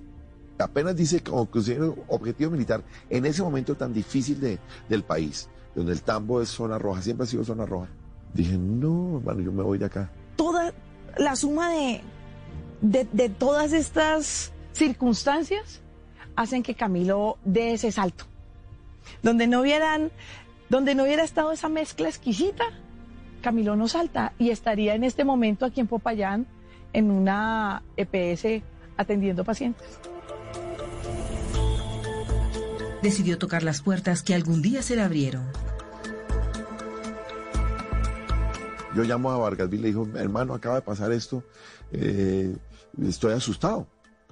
¿Qué hago? Entonces me dijo, pues eh, nosotros tenemos una presentación en Bogotá, véngase para acá, miramos qué hacemos. Vengo para Bogotá, llego al, viaje de la famosa función que teníamos. Hacemos la función, era al mediodía, me voy para el aeropuerto, llegando al aeropuerto recibo llamada de Vargasville y me dice, devolvete que necesito que te quedes en Bogotá porque hay un cumpleaños que necesito que te vean. Nuestro director, cuando trabajamos en francotiradores, era Juan Esteban San Pedro. Entonces eh, me llama la, la esposa de, Juan Esteban y me dice, Crisanto, mm, le vamos a celebrar el cumpleaños a, a Juan y, y yo quiero que tú estés. Y yo le digo, le, le, planteo a ella, le digo, tengo, le tengo una sorpresa. Tengo un artista que con el que vamos a quedar muy bien todos. Llego al famoso cumpleaños, pusieron en una esquinita de una sala de un apartamento, una esquinita ahí, al lado de una matera. Mínimo, van a invitar a los directivos del canal, va a estar la gente de farándula del canal, y yo tengo que llevar a Camilo. Me dice Camilo, cante, cante, cante. Y yo empecé a cantar. Tenemos artistas de talla nacional e intermunicipal. Cuando me dice Vargas, Bill, arranca a imitar. Yo, todo fue con, con señas. Y yo le decía que no, y él que sí. Y arranco, y dije, bueno, está bien, echamos el último cartuchito. Y arranco a imitar a Elenita. Se adivinan que es una gallina haciendo el amor. Empieza a ser una cantidad de personajes y uno atrás del otro y uno mejor que el otro. Y era increíble. Y entonces pasa este fenómeno auditivo, ¿no? todos hablando. Tac. Voltean a mirar y yo dije, aquí fue. No le bajaron el sonido, sino que empezaron a subirle y la, se subía la temperatura. Y entonces ya teniendo uno el presidente RCN y el presidente Caracol ahí todos como con la boca abierta, lo miraban a él y me miraban a mí, como quien dice, para mí, y lo simpático es que cada uno me llamó por aparte de la cocina. Digo, ¿y ese artista qué? ¿Cómo es? Ese fue un paso fundamental en su vida para llegar a la televisión y que lo conocieran y ser la estrella que es ahora. No, no, no, no. El que va a estar soy yo. En el Teatro Patria, en el show de Camino 50 en la Villa. No, no, no, voy a estar yo, soy yo, ¿eh? No, soy yo. Es posible que me imite, ¿verdad? Pero que de pronto en el show comience a ser como yo y la gente comienza a aplaudir y todo el mundo comienza a mirarme a decir, aquí está, aquí está. Eso realmente eh, el otro día me dejó muy impactado, ¿verdad? Porque bueno, yo esperaba muchos personajes, pero yo no esperaba que, que fuera a ser el del dinero. Y además que lo hizo muy bacano, muy vallenato, muy alegre. Y, y la gente, sobre todo la gente mirándome y la gente diciendo, "E- eso me, me impactó mucho y fue una anécdota que me hizo reír mucho. Y bueno, Dios lo tenía preparado así. Están viendo Se dice de mí, el programa que muestra la vida de las celebridades sin máscaras. Yo sentía que necesitaba vomitar el alma. Y otra parte de mí quería morirse. Ya regresamos con Se dice de mí. En Blue Radio, tiempo para lavarnos las manos.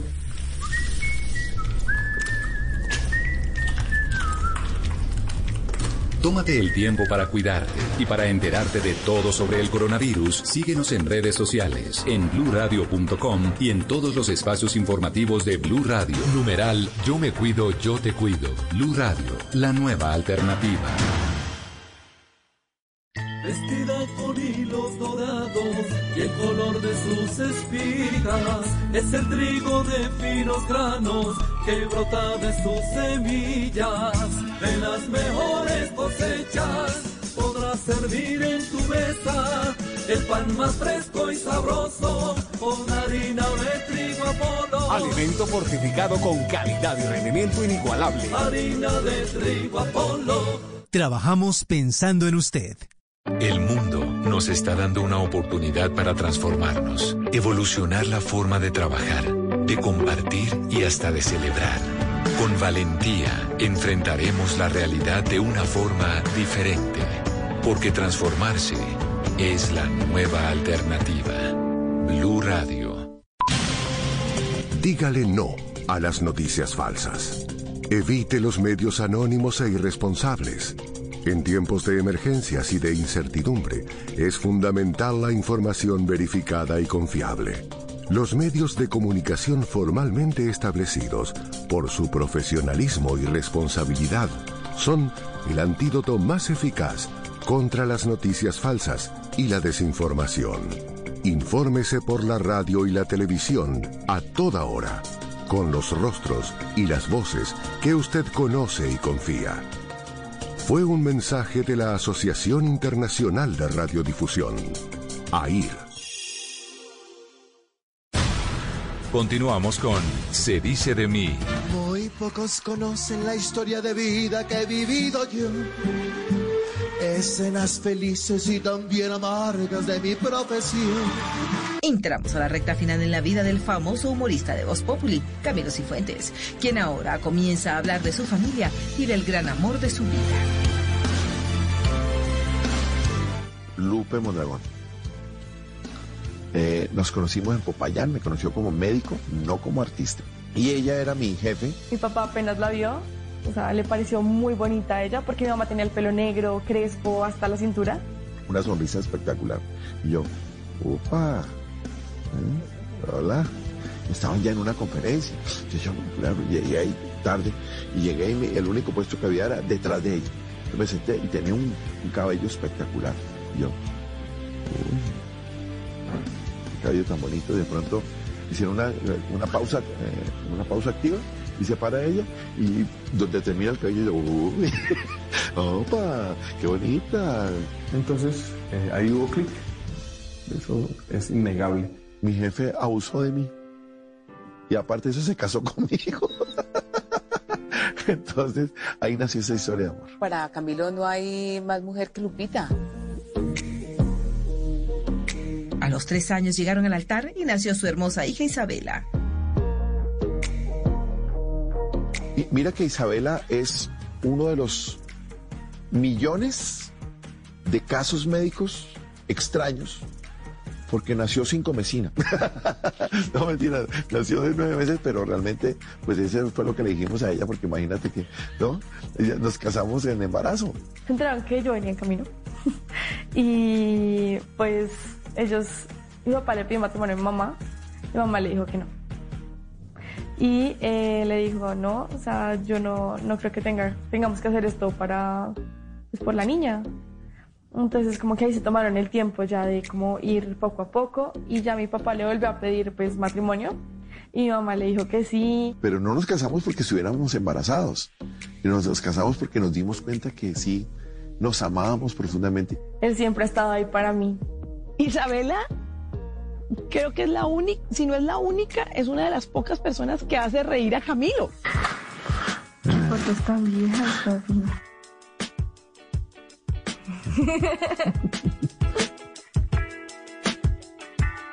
Luego vuelven a recibir la noticia de que estaban embarazados. Fue una alegría enorme esperar la llegada de Daniela. Un angelito que hoy está con Dios. Eh, muerte súbita. Y de pronto, como que eso me aterriza. Me acuerdo de una canción del señor eh, Ricky Martin, pero escrita por Ricardo Arjona, se llama Asignatura Pendiente. Y, y pasa esto y yo digo, eso es lo que me estaba pasando a mí. O sea, eh, por andar ocupado en el cielo, me olvidé que en el suelo se vive mejor. Y creo que pues Dios me puso esa prueba de perder algo tan importante como es mi segunda nena para de pronto recapacitar y entender. A mí Lupe me llamó y me dijo, se me está muriendo la niña. Se me está muriendo la niña porque la niña se, básicamente se le murió en las manos. Llevamos dos años. Dos años y yo estaba grabando. Recuerdo muy bien que el personaje que grababa ese día era Diomedes Díaz. Y curiosamente no lo estábamos grabando en ningún estudio porque eh, Diomedes estaba preso en la cárcel de Valledupar.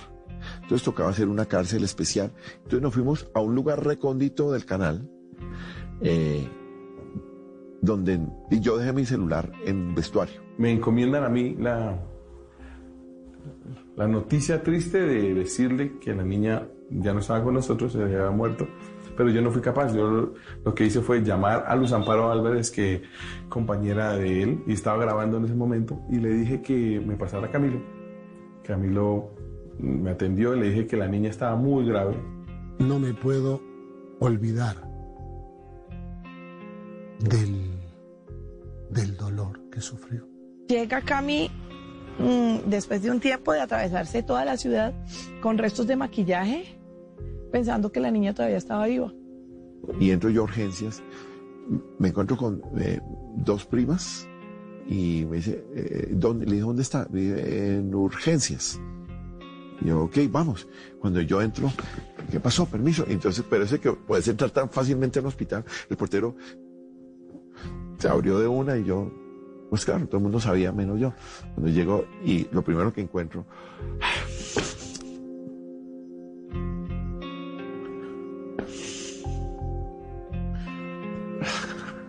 espérate, Eh,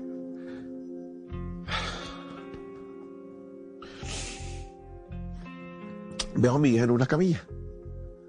La, la bebé en la camilla. Entonces yo llego, me le tiro.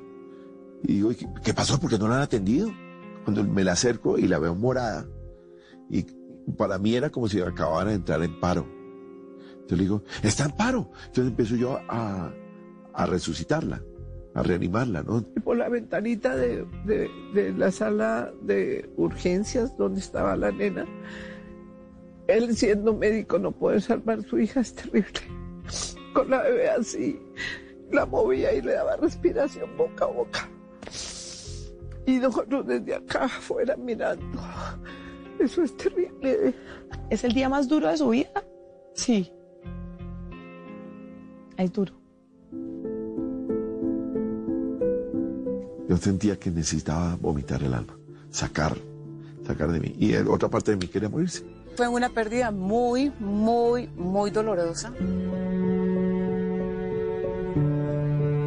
Hoy Camilo es un hombre fortalecido en su fe. Sabe que Dios lo lleva de la mano siempre al mejor lugar donde lo puede tener. Su amor y la sinceridad consigo mismo lo han sacado adelante en todas y cada una de las situaciones difíciles que se le han presentado a lo largo de su existir. Él hace lo que sea por el bienestar de los demás. Y es un muy buen esposo. Sea, creo que no he visto mejor papá. la verdad. A Camilo, tú le dices, hay que ayudarle a una fundación, a un sitio, y él está allá. Y es un monstruo trabajando, no para. Demasiado humano. Él hace unas obras, él quisiera ayudar a todo el mundo. Hoy se siente un hombre diferente a aquel que salió de Popayán. Con valentía ha enfrentado los duros golpes de la vida y al final siempre termina saliendo victorioso a pesar del dolor. Gracias por ser nuestro alumno, nuestro amigo. Camilo, seguí como eres.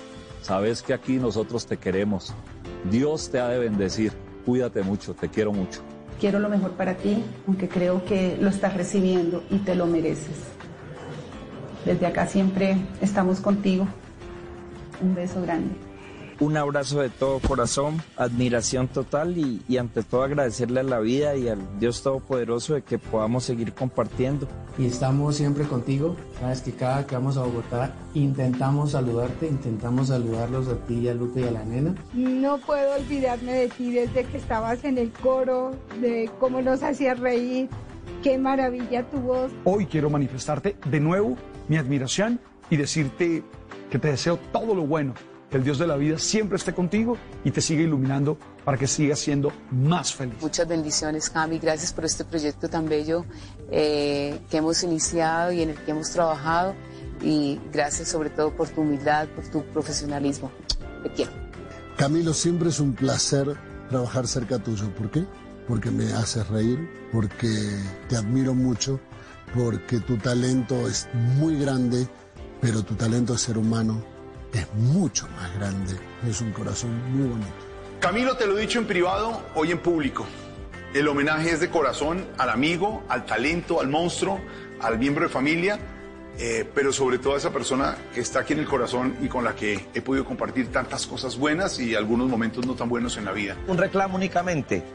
Eh, yo cada que me encuentro con Camilo, siempre me dice, eh, Crisantico, almorzamos. Y yo creo que han sido por ahí como 254 encuentros. O sea que me ve 254 almuerzos. Eres lo más grande que nos ha dado mi Dios a esta familia. Eh, te admiro, te quiero muchísimo, te respeto muchísimo y sabes que siempre estoy ahí para ti. Hermano mío, mm, quiero decirte que te quiero, te admiro y estoy feliz de que me hayas escogido como tu hermano. Somos el uno para el otro. Y te amo, te amo. Simplemente eso. Hola tío, ¿cómo estás? Te quiero mucho, te admiro, eres el mejor. Creo que no podría pedir un mejor papá y una mejor persona. Te amo demasiado, nunca cambies, siempre sigue iluminando la sonrisa y la cara de todo el mundo con esa actitud tan chévere que tú tienes. Te amo. Den lo mejor de ustedes mismos.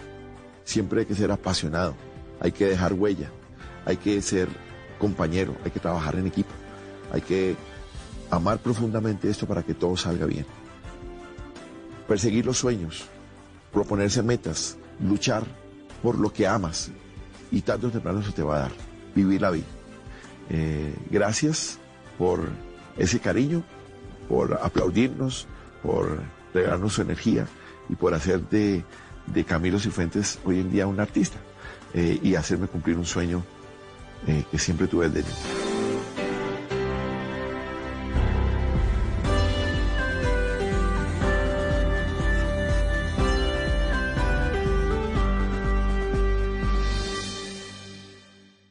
En Blue Radio estamos comprometidos con el cuidado. Lávate las manos con agua y jabón. Habla con tu jefe para poder trabajar desde casa. Lávate las manos de nuevo. Ayuda a tus hijos con las actividades académicas. Crea rutinas de actividades para aprovechar los días. Evita tocar tu cara y vuelve a lavarte las manos. En lo posible, quédate en casa. Así te cuidas y cuidas a los demás. Numeral Yo me cuido, yo te cuido. Blue Radio, la nueva alternativa.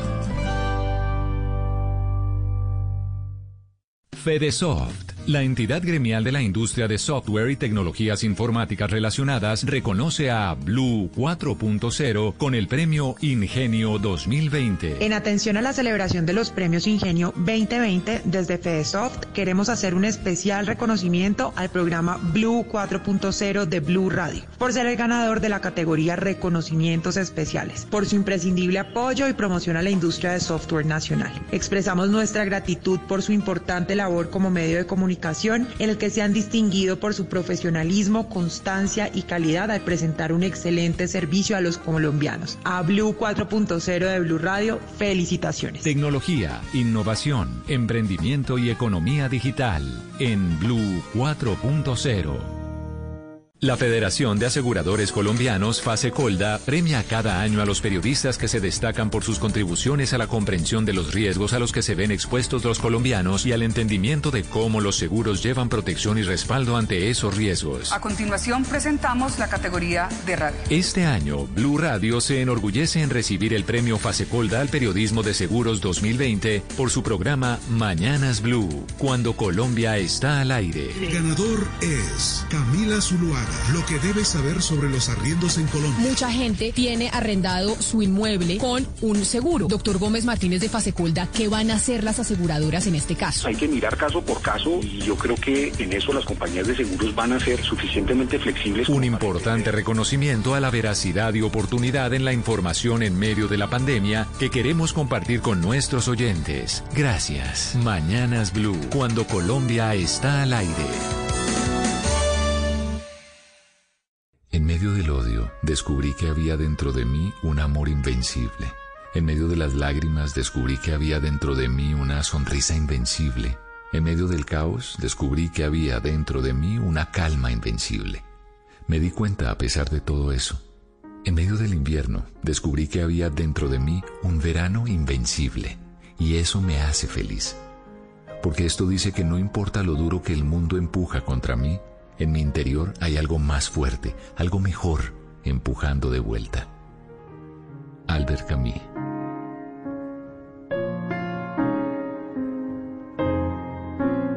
Blue Radio, la nueva alternativa. Esta es Blue Radio. En Bogotá, 89.9 FM. En Medellín, 97.9 FM. En Cali, 91.5 FM. En Barranquilla, 100.1 FM. En Cartagena, 1090 AM. En Bucaramanga, 960 AM. En Pereira y el norte del Valle, 89.2 FM. En Tunja, 103.1 FM. En Villavicencio, 96.3 FM. En Armenia, 89.2 FM. En norte de Santander, 97.7 FM. En Neiva, 103.1 FM. Y en Córdoba, 96.0 FM. También en bluradio.com. En Facebook, Blue Radio Colombia. A través de Twitter en arroba Blue Co. Y en la señal de TDT.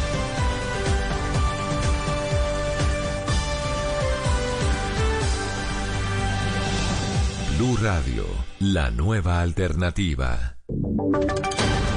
Voces y sonidos de Colombia y el mundo en Blue Radio y bluradio.com, porque la verdad es de todos. Son las 12 en punto del día. Muy buenas tardes. Bienvenidos a este resumen de noticias que les ofrecemos en este mediodía del lunes festivo. Hoy es 11 de enero y les estamos dando la bienvenida a la información con muchas noticias de última hora. Una de ellas la acaba de confirmar la ex gobernadora del Valle del Cauca, Dilian Francisca Toro, volvió a dar positivo por COVID-19. Ya ya había tenido el virus en el mes de septiembre y vuelve a salir positivo, Víctor. Eduardo, así es, buenas tardes, mucha atención porque lo acaba de anunciar a través de su cuenta en Twitter la actual eh, directora del partido de la U ex gobernadora del Valle del Cauca, Dilian Francisca Toro, dijo, abro comillas, eh, por segunda vez he dado positivo, estaré en la casa cuidándome. Por fortuna mi familia se encuentra bien, cierro comillas. Recordemos que el 7 de septiembre del año pasado la líder política había dado positivo para COVID-19. En ese momento estuvo aislada en su casa y la recuperación por fortuna fue satisfactoria.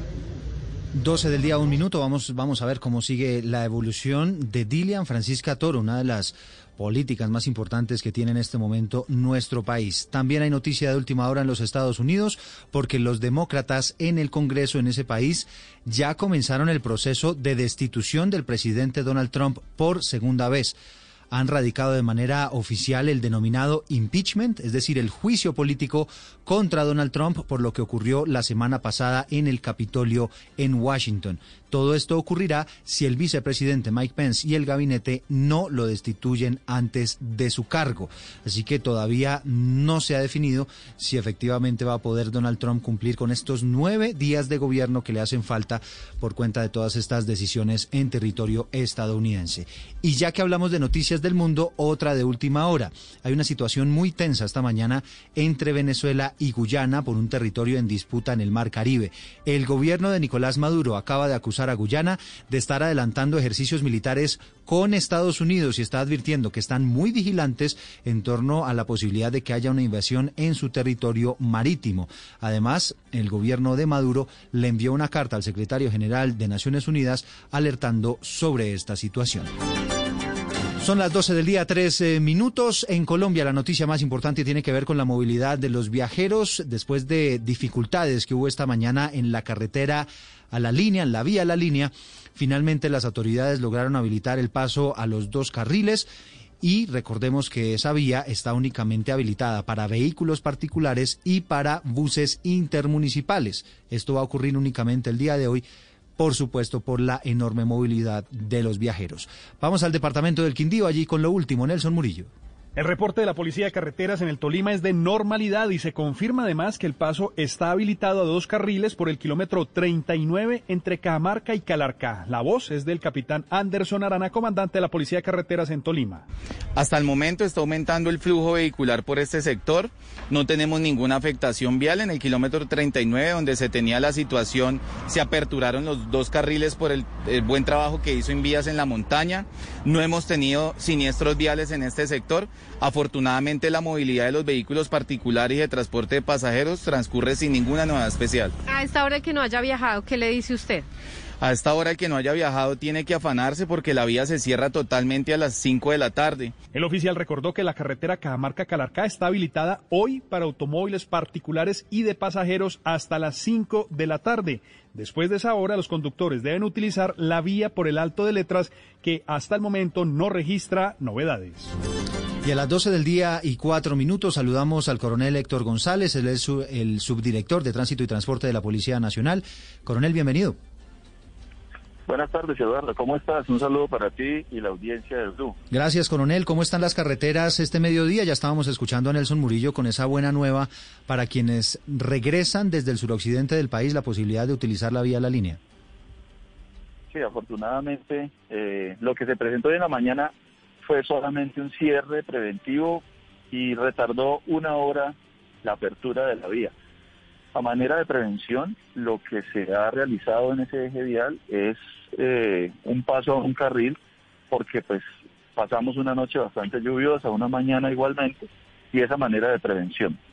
Contarle a, a los oyentes de Blue Radio que hemos tenido mm, una movilidad nacional hasta el momento de 1.846.000 vehículos, presentando una reducción del 56% en comparación con el año anterior. En el departamento de Cundinamarca hemos tenido una movilidad de 442 mil vehículos, igualmente con una reducción del 59%, y en los diferentes ingresos y salidas de Bogotá, una movilización de 257 mil 600 vehículos, con una reducción del 60%. ¿Esta reducción, coronel, es una buena o una mala noticia? Se lo pregunto porque mucha gente puede estar esperando para la tarde para viajar. ¿Ustedes qué expectativa tienen de movilidad? No, realmente es una buena noticia. Eh, hemos notado con agrado cómo la gran mayoría de los actores viales del país han acatado la norma de restringirse, de recogerse, de quedarse quietos. Y cuando vemos esta reducción así de grande, eh, tenemos la tranquilidad de que el plan retorno va a ser también de la misma forma un plan retorno tranquilo eh, sobre nuestros ejes viales. Eh, ha sido tan positiva que quiero destacar, mm, contarle a la audiencia que no hemos tenido ningún accidente eh, por cuestión de que algún conductor haya manejado en estado de embriaguez. Bueno, esa es una buena noticia, coronel. Volviendo a, a, la vía La Línea, nos decía usted que se retrasó una hora la apertura y le pregunto si es posible entonces que atrasen también un poquito la, la, eh, el cierre de la carretera esta tarde, que entiendo iba hasta las 5 de la tarde. ¿Es posible que se amplíe un poquito más ese plazo para que terminen de pasar los viajeros? No, no creo que sea posible porque eh, digamos de que ha sido muy cumplido eh, este espacio de tiempo durante todo el fin de semana. Eh, se ha insistido por los diferentes medios, de todas las formas posibles, con ayuda de ustedes, los medios de comunicación, de reiterarle a las personas justamente en esos horarios, porque igualmente hay que permitir el trabajo de la maquinaria para que sigan avanzando con una obra tan importante como son los trabajos sobre la línea. Claro. Coronel, hablemos de otra carretera que tuvo problemas esta mañana y tiene que ver con la vía antigua entre Bogotá y Villavicencio. ¿Cómo está el corredor a esta hora? Bueno, en este momento, eh, hace poco tuvimos una comunicación con las unidades nuestras que están en ese sector. Eh, siempre fue bastante grande el deslizamiento de tierra y de lodo que hubo, eh, más sin embargo ya están las, las los funcionarios de Invías despejando con maquinaria ese tramo y pensamos que en muy poco tiempo ya debe estar habilitado. Así que la verdad el parte de tranquilidad es que los ejes viales, los más importantes del país, tienen una movilidad sin ningún contratiempo. Es el coronel Héctor González, subdirector de Tránsito y Transporte de la Policía Nacional. Coronel, gracias. A ustedes muchas gracias y si me lo permite Eduardo, reiterarle a todos los actores viales del país de manera muy respetuosa que por favor acaten las normas de tránsito, hoy madruguenle al plan retorno, tómense en el tiempo de disfrutar el viaje, eh, no excedan los límites de velocidad, van a encontrar unas vías relativamente despejadas, que esto no sea una invitación para, para acelerar un poco más, sino para ser conscientes de esa responsabilidad y más bien tomarse ese espacio de tiempo, lo que va a durar el recorrido de su retorno al seno de su hogar, o sea, a su residencia, para que disfruten el viaje de una forma tranquila y todos tengan un muy buen retorno de Reyes a sus casas. De acuerdo, coronel. Mucha suerte con lo que resta de la jornada. Estaremos evidentemente en contacto todo el tiempo con ustedes para brindar toda esta información de servicio a nuestros oyentes. La ministra de Transporte, Ángela María Orozco, está en este momento en eh, el Atlántico, está realizando un sobrevuelo en esa región del país, verificando precisamente lo que está pasando con la movilidad en este puente de Reyes. Harvey Jiménez, ¿qué se sabe? Eduardo, hoy termina oficialmente en Colombia el Plan Navidad de Movilidad diseñado por el sector transporte. El Gobierno Nacional, eh, para acompañar a los viajeros eh, colombianos a su destino en esta temporada de, de, navideña y de vacaciones. En un sobrevuelo, la funcionaria verificó el avance de la operación y el estado de las vías en el departamento. Esto fue lo que dijo la ministra Orozco. Acompañar y revisar cómo se ha comportado el ingreso a las ciudades después de este puente, cómo se está comportando, toda nuestra estrategia de movilidad que denominamos Plan Navidad y que involucra que tenemos no solamente un gran apoyo en la DITRA con 7.000 patrulleros en todo el país acompañando las vías, sino también el acompañamiento de la Policía Nacional en general, que además complementa esos 7.000 patrulleros de la DITRA, y también de la Superintendencia de Transporte y de la Agencia Nacional de Seguridad Vial. Eduardo, del Gobierno Nacional, a través de su estrategia de puntos seguros instalados en Atlántico, Bolívar, Cesar, Magdalena y Sucre, ha beneficiado a 42.097 conductores entre los meses de abril y diciembre del 2020, lo cual ha permitido promo promover una movilidad segura. Por tal motivo, la ministra anunció que estos puntos seguros serán permanentes. Ahora son las 12 del día y 10 minutos. La IATA, que es la Asociación Internacional de Transporte Aéreo, acaba de lanzar unas críticas muy duras a las medidas que han venido tomando diferentes países en América Latina, entre ellos, por supuesto, Colombia, para los viajeros internacionales. Considera la IATA, Juan David, que esas medidas están atentando contra la recuperación económica. Sí, señor, pues dice que se está viendo directamente vulnerada por las restricciones optadas por varios países la afectación de millones de empleos en el sector aéreo. En un comunicado, la IATA expresa que las nuevas medidas que habían sido suspendidas, como por ejemplo las cuarentenas, la exigencia de pruebas PCR y los TEDs, y también como las nuevas prohibiciones de vuelos hacia ciertos destinos, supone un retroceso en los esfuerzos por recuperar numerosos sectores económicos, como lo son viajes y el turismo, dice expresamente el comunicado. Mencionan además que ha sido un esfuerzo paulatino de todo el sector, tanto de las aerolíneas como el personal de aeropuerto, para crear una nueva confianza en sus viajeros y reiteran el llamado a los gobiernos para trabajar articuladamente en la adopción de medidas equilibradas y estandarizadas basadas en la evaluación de riesgos y costos de oportunidad para toda la América Latina. Ahora son las 12 del día, 12 minutos. También es noticia lo que está pasando con las cuarentenas, con los cierres en diferentes regiones de Colombia. Acaban de entregar el balance en Medellín. Que usted me corrige, Carlos, pero puede ser Medellín perfectamente la ciudad más indisciplinada en estas cuarentenas, en, esta, en este cierre estricto de las principales ciudades. 850 fiestas de anoche a hoy.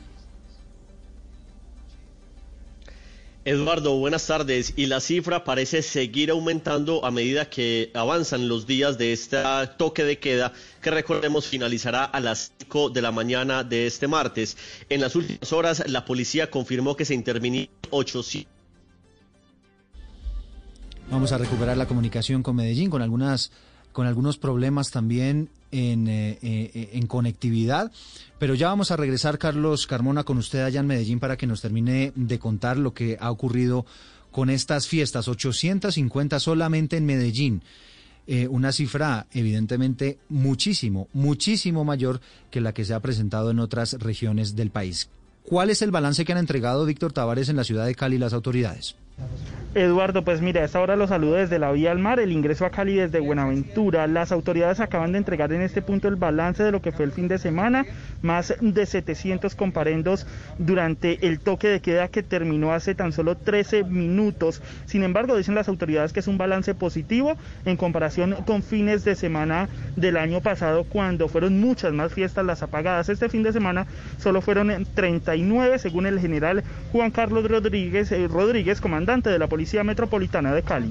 Tenemos una muy buena, una muy buena receptividad por parte de toda nuestra ciudadanía. Fueron 766 comparendos y básicamente fue por un tema de no acatar las normas de policía, pero hablamos que dentro de nuestra gran población, que son 2.400.000 habitantes de Cali y 2.800.000 del área metropolitana, es un balance bastante positivo.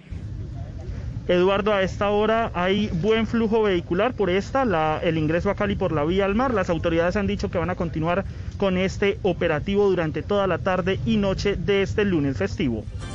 Muy bien, Víctor, pendientes entonces de lo que está pasando allí en el suroccidente de Colombia. Y regreso con usted, Carlos, un nuevo intento. Nos estaba contando usted entonces 850 fiestas en Medellín. Sí, señor, 850 fiestas intervenidas. Este es el último reporte que entrega la Policía Metropolitana.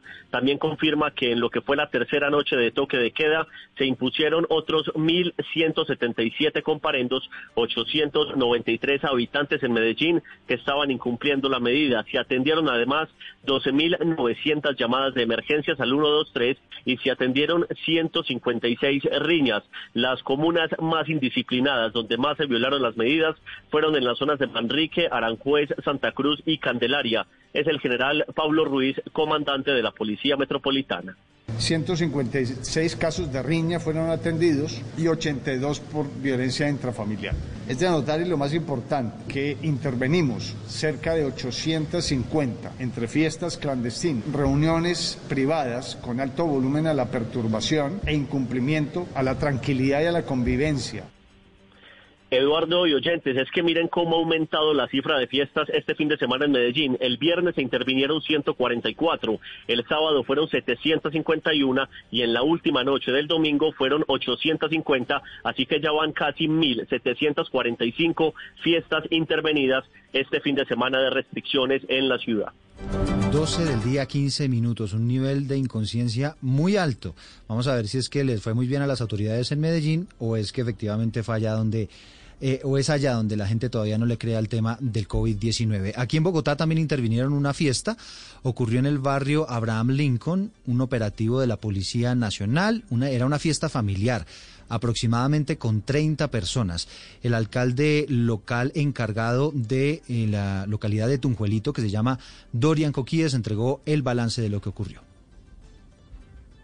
En la localidad de Tunjuelito, más exactamente en el barrio Abraham Lincoln, sorprendimos conjuntamente con la policía una fiesta en la localidad, donde estaban departiendo en promedio más de 30 personas, las cuales estaban consumiendo licor. Incluso en esta fiesta encontramos menores de edad. Hacemos un llamado a la ciudadanía que este no es momento de fiestas ni de reuniones.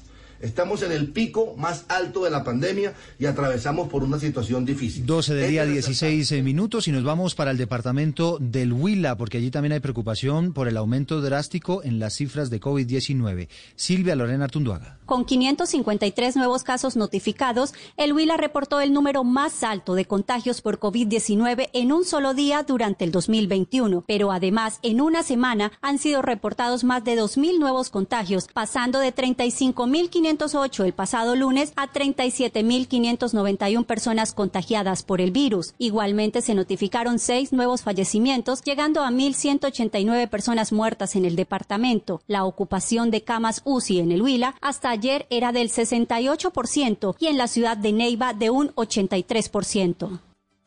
Y ya que hablamos de fiestas, Harvey, regreso con usted a Barranquilla porque la historia del momento sin duda tiene que ver con este cirujano Marcos Petro, sorprendido este fin de semana en una fiesta con mucha gente, yo no sé cuánta gente había porque él también se defiende ahí en, en, un comunicado que publicó esta mañana, diciendo que era su cumpleaños y que en realidad estaba cumpliendo con todas las medidas de bioseguridad. Eduardo, sí, el su manager eh, Jorge Rat manifestó que entiende la indignación de la opinión pública por la fiesta que realizó en Puerto Colombia a pesar de que había ley seca y toque de queda. Aseguró que es un acontecimiento que no se ajusta a la difícil situación que enfrenta el país y el mundo por el COVID. Pese a esto, Jorge Rat, manager del cirujano, señaló que bajo su criterio no cometieron ninguna violación, ninguna violación a la norma en el municipio de Muerto Colombia restringía la movilidad desde las 10 de la noche hasta las 5 de la mañana. Ninguna de las personas que estuvieron en el evento familiar eh, violó el toque de queda porque reservaron un espacio para ellos, privado, particular, quedarse y pasar la noche de celebración del cumpleaños. Y tampoco se viola la ley seca porque la ley seca lo que prohíbe es el expendio y consumo de licor en sitios públicos y plazas públicas del municipio, algo que tampoco se hizo. Sí entendemos que la indignación de las personas, de acuerdo al contexto de la, de la pandemia actual, Sobre la posibilidad de una judicialización, como manifestó el coronel Olisqueño Flores, comandante de la Policía Metropolitana, están a la espera de que se dé traslado a la Fiscalía para saber cuál será el delito por el que será judicializado, pero advirtió que para este tipo de situaciones se aplica es una contravención y dicha medida ya fue tomada. Aseguró que, una vez más, reiteró que nunca se trató de despistar a las autoridades y, y que la fiesta no fue un evento multitudinario, pues solo asistieron algunos miembros de su familia. Mm para celebrar su cumpleaños y también el compromiso con su compañera sentimental. Harvey, subamos nuevamente en las redes sociales el video para recordar y pues que la gente sea la que juzgue si había harta o poquita gente en la famosa fiesta de este cirujano que tiene manager. 12 del día 19 minutos. Habla a esta hora Tedros Adhanom, es el director de la Organización Mundial de la Salud y entre otras cosas dice que está satisfecho de que un equipo científico internacional comience su viaje a China para investigar el origen del COVID-19. Y también hay otras noticias aparte del virus, aparte de lo que está ocurriendo con la pandemia, y una de ellas tiene que ver con el general Zamudio, quien fue ministro de Defensa de Virgilio Barco. Hablamos con él, Juan David, dice él que desconoce el caso de la contratación de un espía israelí que supuestamente fue el que asesoró al gobierno de Virgilio Barco para el exterminio de la Unión Patriótica. Esta teoría fue la que salió de la columna de este fin de semana del periodista muy reconocido Alberto Donadío. Hablamos con eh, este hombre, con el general Zamudio, que a propósito están pidiendo lo citen al Congreso para que entregue las explicaciones del caso. Sí, señor, y pues nos dice que a pesar de que desconoce lo denunciado en la columna de Alberto Donadío, él no es quien deba hablar al respecto, porque no tiene conocimiento del caso, y se trata más bien de un desprestigio al expresidente Virgilio Barco. Escuchamos lo que nos dijo el general Rafael Zamudio Molina. Pero veo claramente que el contenido eminentemente político interesado, mezquino, de todo, todos los calificativos caben después de 35 años de ocurrido estos hechos, como parece pues que se hubiera podido dar alguna situación con el partido de la UP. Incluso Eduardo dijo que ya se empieza a mover las campañas políticas para el 2022, que se aprovechan de estos hechos que denunció el periodista Alberto Donadío. Escuchemos el sentido que pudiera tener uno, entre comillas, aquí, que ya inició una campaña del, de la extrema izquierda, eso, y la reelección, no sé, de algún senador o aspiraciones para candidatos presidenciales. Menciona además que se deben buscar otras personas o instituciones primero para indagar sobre lo denunciado. Eh, perteneció al Partido Liberal, un hombre ilustre, yo creo que, por ejemplo, el directorio nacional del partido pues debe, debe pronunciarse primero, dar sus versiones. Eh, en fin, así hay una serie del, del gobierno, también necesitan algunas personas más. En fin, no olvidemos que el, el gobierno lo constituyen el presidente de la República y el ministro del ramo. Ese era el gobierno en ese momento. Esto cuando Eduardo, la columna del periodista Alberto Donadío, pues reveló que Barco había contratado a un espía eh, israelí para que lo aconsejara sobre las guerrillas y también la exterminación de la Unión Patriótica. Sin lugar a dudas, una patada al tablero frente a lo que veníamos conociendo y frente a lo que pasó en la historia de Colombia. Y nos vamos para Cali y, para el suroccidente de Colombia, Víctor, porque usted tiene noticias ahora con relación a lo que ocurrió en Piendamó, en el Cauca. Fue asesinado un patrullero de la policía, aparentemente en un intento por recuperar la moto que le habían robado y se está ofreciendo una recompensa millonaria para dar con los responsables. Sí, señor Eduardo, son 20 millones de pesos los que acaba de ofrecer la Policía Nacional para quien brinde información que permita capturar a los responsables de este hecho. El patrullero Jimmy Villano se encontraba de descanso, fue víctima de la delincuencia, salió persiguiendo a los ladrones y en un intercambio de disparos perdió la vida según el reporte oficial. Este hecho ocurrió en la zona rural de Piendamoy y precisamente el alcalde de ese municipio, Víctor Franco, rechazó el crimen.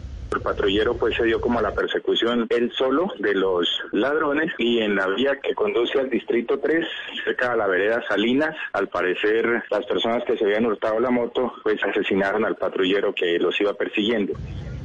El uniformado que estaba de vacaciones eh, se encontraba adscrito a la estación de policía del Bordo también en el departamento del Cauca. Son las 12 del día, 23 minutos. Avanza un operativo en el río Arma, en límites entre Caldas, entre Caldas y Antioquia, para encontrar a una niña de cuatro años. Ella se llama María Ángel Molina. Fue raptada junto a su hermana, una pequeñita de tan solo un año, por un hombre que al parecer lanzó a la niña de cuatro años al río. Esa es la hipótesis que están manejando las autoridades. Devolvió a la menor de un año, que por fortuna ya está otra vez con su familia.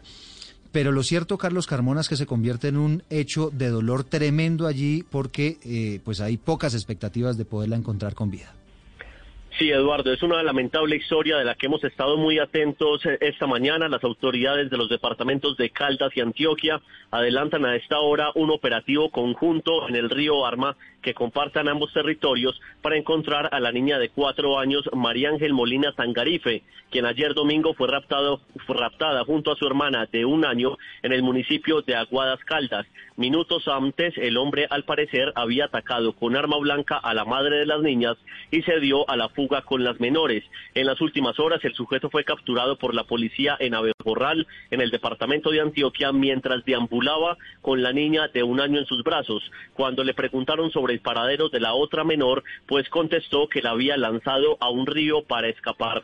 Hablamos con Jenny Viviana González, estía de la niña, quien confirmó el hallazgo de la ropa y los zapatos de la menor en el afluente. Claro, fue en el río. El papá de la niña está destrozado y no sabe hablar, no es capaz de hablar, entonces no sé. Sé que encontraron la ropa de la niña y los zapatos. No se sabe nada, solamente se sabe que salió con la mamá y la mamá la le hirieron, la golpearon y ya, no se sabe más nada. Pero en este momento las autoridades están allá con las y todo buscando a la niña.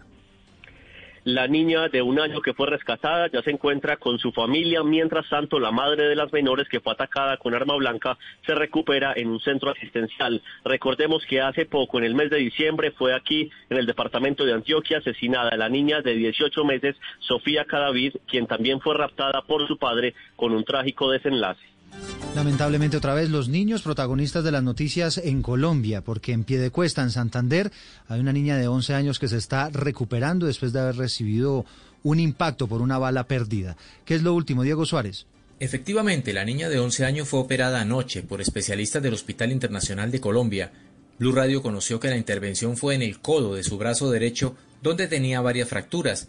A esta hora la menor se recupera de forma satisfactoria. Entre tanto, el comandante operativo de Seguridad Ciudadana de la Policía Metropolitana de Bucaramanga, el coronel Rodrigo Álvarez Triana, lamentó el hecho y señaló las causas que generaron la situación. Los hechos que son materia de investigación, al parecer estarían relacionados con una posible asonada por un grupo de personas que se encontraban infringiendo la medida de toque de queda y la ley seca, las cuales reaccionaron de manera violenta contra los uniformados que atendían el caso. La niña y los dos uniformados que resultaron lesionados dentro del procedimiento policial reciben atención médica en centro asistencial. El incidente ocurrió en el barrio El Refugio de este municipio del área metropolitana la tarde de este domingo. El alto oficial aseguró que iniciaron las investigaciones preliminares que buscan esclarecer lo ocurrido. Y a las 12.27 le damos un vistazo a, las noticias principales del mundo. El anuncio de la farmacéutica BioNTech sobre el aumento de la producción de vacunas. Calculan 2.000 millones para este 2021. Y también la situación en China por el COVID-19. Mariana Castro. Iniciamos con la llegada de la UMS a China el próximo 14 de enero con el fin de identificar el origen del coronavirus, país en donde a propósito se registraron más del centenar de casos nuevos por primera vez desde julio del 2020, motivo por el cual las autoridades decretaron cuarentena estricta en Beijing. Avanzamos con las noticias sobre el coronavirus porque BioNTech ya anunció que fabricará 2 mil millones de dosis de su vacuna en el 2021 una cantidad más alta que la anterior estimación que era de 1.300 millones de dosis. Y en Italia, un equipo de investigadores reveló que, al parecer, la primera infección por coronavirus se presentó alrededor de tres meses antes de lo que se creía y pertenecería a una joven milanesa de 25 años a la cual se le encontraron rastros de los genes del virus.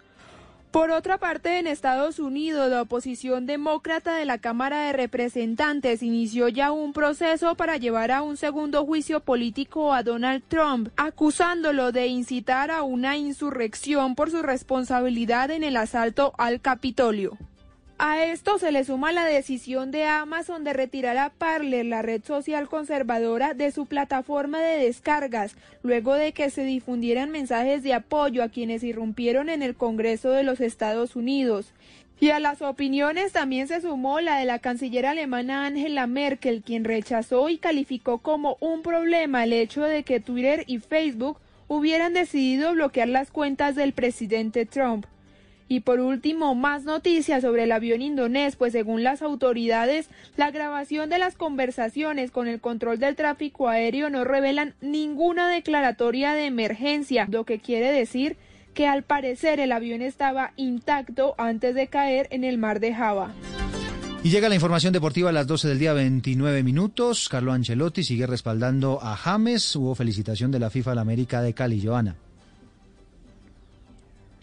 Sí, así es, así es, Eduardo. Mire, el técnico del Everton, Carlo Ancelotti, habló sobre la condición física de James Rodríguez después que él jugó el pasado sábado en la FA Cup eh, después de su regreso de la lesión y dijo, James eh, tiene que entrenar bien como entrenó la semana pasada y tiene que jugar. También tiene que mantener su calidad en lo más alto. Dice, no lo fiché para tener más potencia física en la plantilla, sino para más calidad. Entre tanto, en Colombia, el campeón América de Cali recibió una felicitación por parte de la FIFA firmada por Gianni Infantino, el presidente de esta entidad por la estrella número 15. Pero además, el asistente técnico de Juan Cruz Real, Sergio, Sergio Escobar, dejó su cargo y se despidió hoy del club. Y en el ciclismo se confirmó la cancelación de la Vuelta a San Juan en Argentina por la crisis sanitaria del COVID-19. Se lesionó Rigoberto Urán Joana. Sí, imagínese Eduardo que hace algunos instantes Rigoberto Urán a través de sus redes sociales publicó una foto de una radiografía de su pie izquierdo y dice, mijito, me fractura el dedo pequeño del pie con la punta de la cama por una miadita en la noche. A veces no sé si soy de buenas o de malas. Otra fractura para mi palmarés, pero nada nos frena. Y escuchemos la explicación de Rigoberto. Ay, el golpecito. Ese es el putica de siempre está como inflamado, ¿qué? ¿Cómo lo ve? Sí. Ay, ay, ay, el golpecito, el golpecito, Joana, en el dedito pequeñito del pie con la cama, ¿no? Exactamente, dice él que se paró a una miadita. Son las 12 del día, 31 minutos. Hasta aquí este resumen de información, de noticias. No se muevan porque ya viene más información de Colombia y el mundo con Noticias Caracol vestida con hilos dorados y el color de sus espigas es el trigo de finos granos que brota de sus semillas. De las mejores cosechas podrás servir en tu mesa el pan más fresco y sabroso con harina de trigo Apolo. Alimento fortificado con calidad y rendimiento inigualable. Harina de trigo Apolo. Trabajamos pensando en usted. A continuación, en Blue Radio, nos conectamos con Caracol Televisión para escuchar las noticias de Colombia y el mundo. Emisión del mediodía.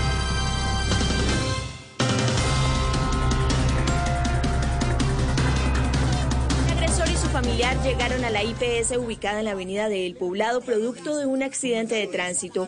Al parecer, en el vehículo iban cinco personas en estado de embriaguez, incumpliendo la ley seca y el toque de queda. Los médicos denunciaron que el agresor no fue sancionado. La policía vino, se le llamó, efectivamente vinieron, pero no hicieron ningún comparendo, no hicieron absolutamente nada con, todas estas personas que vinieron en estado de embriaguez. Pero ¿por qué reventaron al médico así? Es que lo vinieron nada. Porque es que veníamos en una situación muy, muy, muy alterada. Porque venía supuestamente muriéndose con un preinfarto. ¿Sí?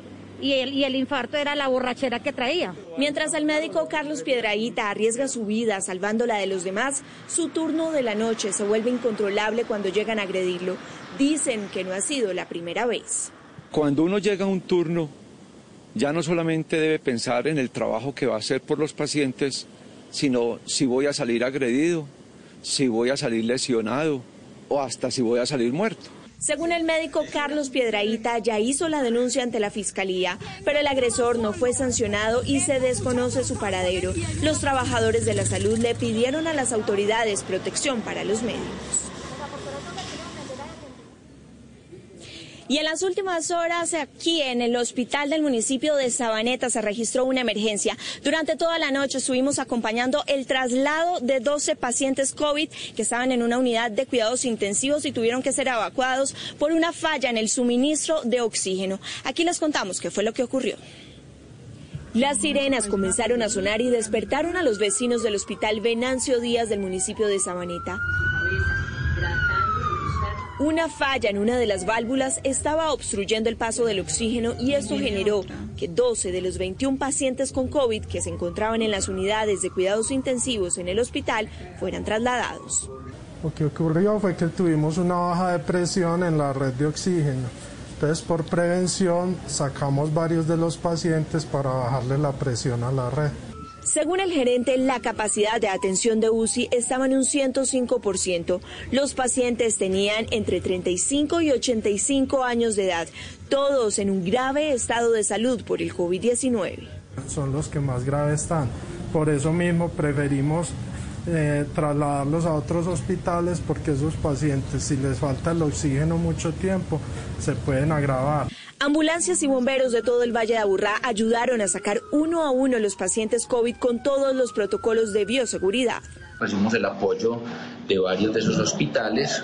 Eh, los pacientes fueron trasladados con todas las medidas de bioseguridad eh, a esos centros eh, hospitalarios. Los trabajos para desbloquear las 12 camas y unidades de cuidados intensivos donde estaban los pacientes que fueron trasladados y para estabilizar el servicio continúan. Según el alcalde del municipio de Sabaneta, en este momento ya hay cinco pacientes a la espera de una unidad de cuidados intensivos en este hospital donde las camas aún continúan bloqueadas. Entre tanto, los otros pacientes ya fueron ubicados en otros hospitales del Valle de Aburrá. Información que entregamos desde el municipio de Sabaneta, Catalina Botero, Noticias Caracol. Impresionante esa evacuación y en plena pandemia, Catalina. Ahora escuchen esto, los hospitales en Bogotá hoy están registrando una ocupación del 91.5%, una cifra que no se veía en la ciudad desde el 20 de julio de 2020, cuando la capital pasaba el primer pico de esta pandemia. Para evitar el colapso hospitalario, el distrito presentó ahora una nueva estrategia, pero ¿en qué consiste? Aquí les contamos. Estos son los hospitales de campaña instalados en tres localidades de Bogotá con los cuales se apoyará la red pública y privada para evitar el colapso hospitalario. Nos ayudan a recibir pacientes, hacer el triage, hacer la referenciación y no congestionar el sistema de urgencias que tenemos dentro de los hospitales. En este momento tenemos hospital de campaña en tres hospitales públicos, aquí en el Simón Bolívar, en la localidad de Usaquén, en Kennedy y en Engativá, ¿verdad? Los hospitales son montados con carpas de ligera. Son 20 camas ubicadas en tres estaciones modulares. Además, hay dos estaciones de enfermería y dos estaciones médicas. El distrito anunció que habilitará más hospitales de campaña en los próximos días en las zonas de la ciudad que registran más demanda hospitalaria.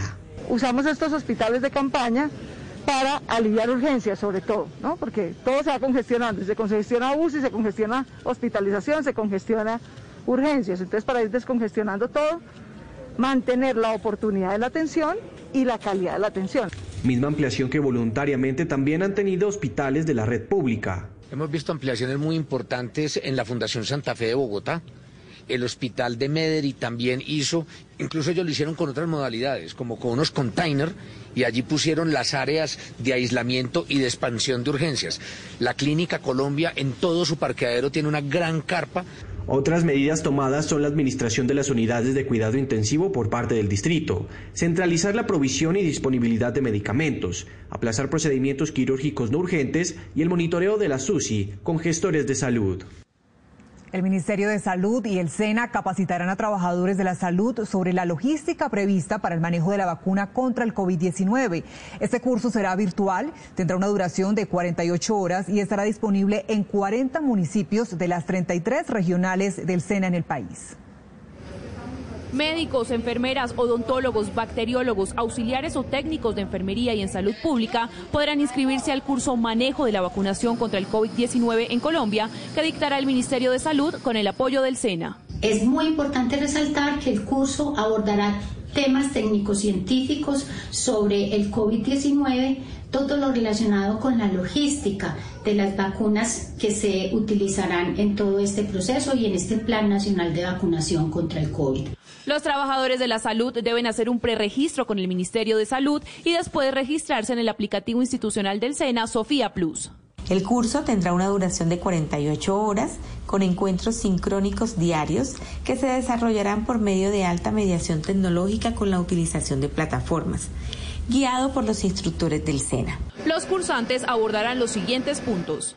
Características de la vacuna, manejo biológico, efectos secundarios, consentimiento informado, información de las vacunas adquiridas por el Gobierno Nacional para fortalecer la competencia de la administración de inmunobiológicos, pero esta será la oportunidad para cualificar y garantizar la calidad en la aplicación de este inmunobiológico.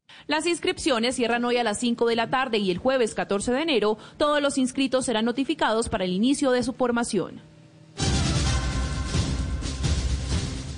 Avanza sin contratiempos la operación Retorno en todo el país. Más de 40 mil uniformados están apoyando este dispositivo vial con más de 500 puestos de prevención y de control. Más de 4.500 comparendos han impuesto ya las autoridades por infracciones a las normas de tránsito. Vamos a comenzar con Juan Andrés Beltrán, que se encuentra en la autopista sur. Se levanta el pico y placa en el municipio de Soacha. Esto es muy importante. Juan, su reporte de movilidad hasta ahora.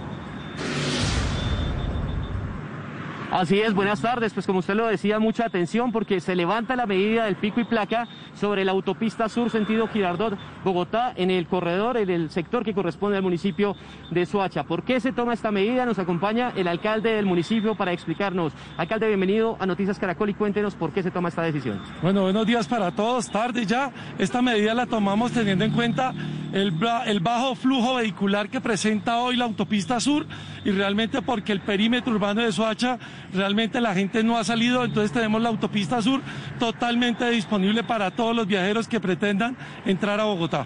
Esta medida se levanta únicamente por hoy. Sí, señor, solo por hoy estamos levantando la medida, solo por hoy. Así que todos los cundinamarqueses, bogotanos que quieran ingresar a Bogotá por esta importante vía, lo pueden hacer sin ningún tipo de restricción por el día de hoy. Alcalde, muchas gracias. Pues, ¿cómo ha sido ese balance, ese reporte de movilidad durante esta jornada? En el siguiente informe les contamos. La culminación del puente festivo de Reyes con restricciones a la movilidad para evitar la propagación del COVID-19 trae consigo el ingreso masivo de viajeros a Bogotá.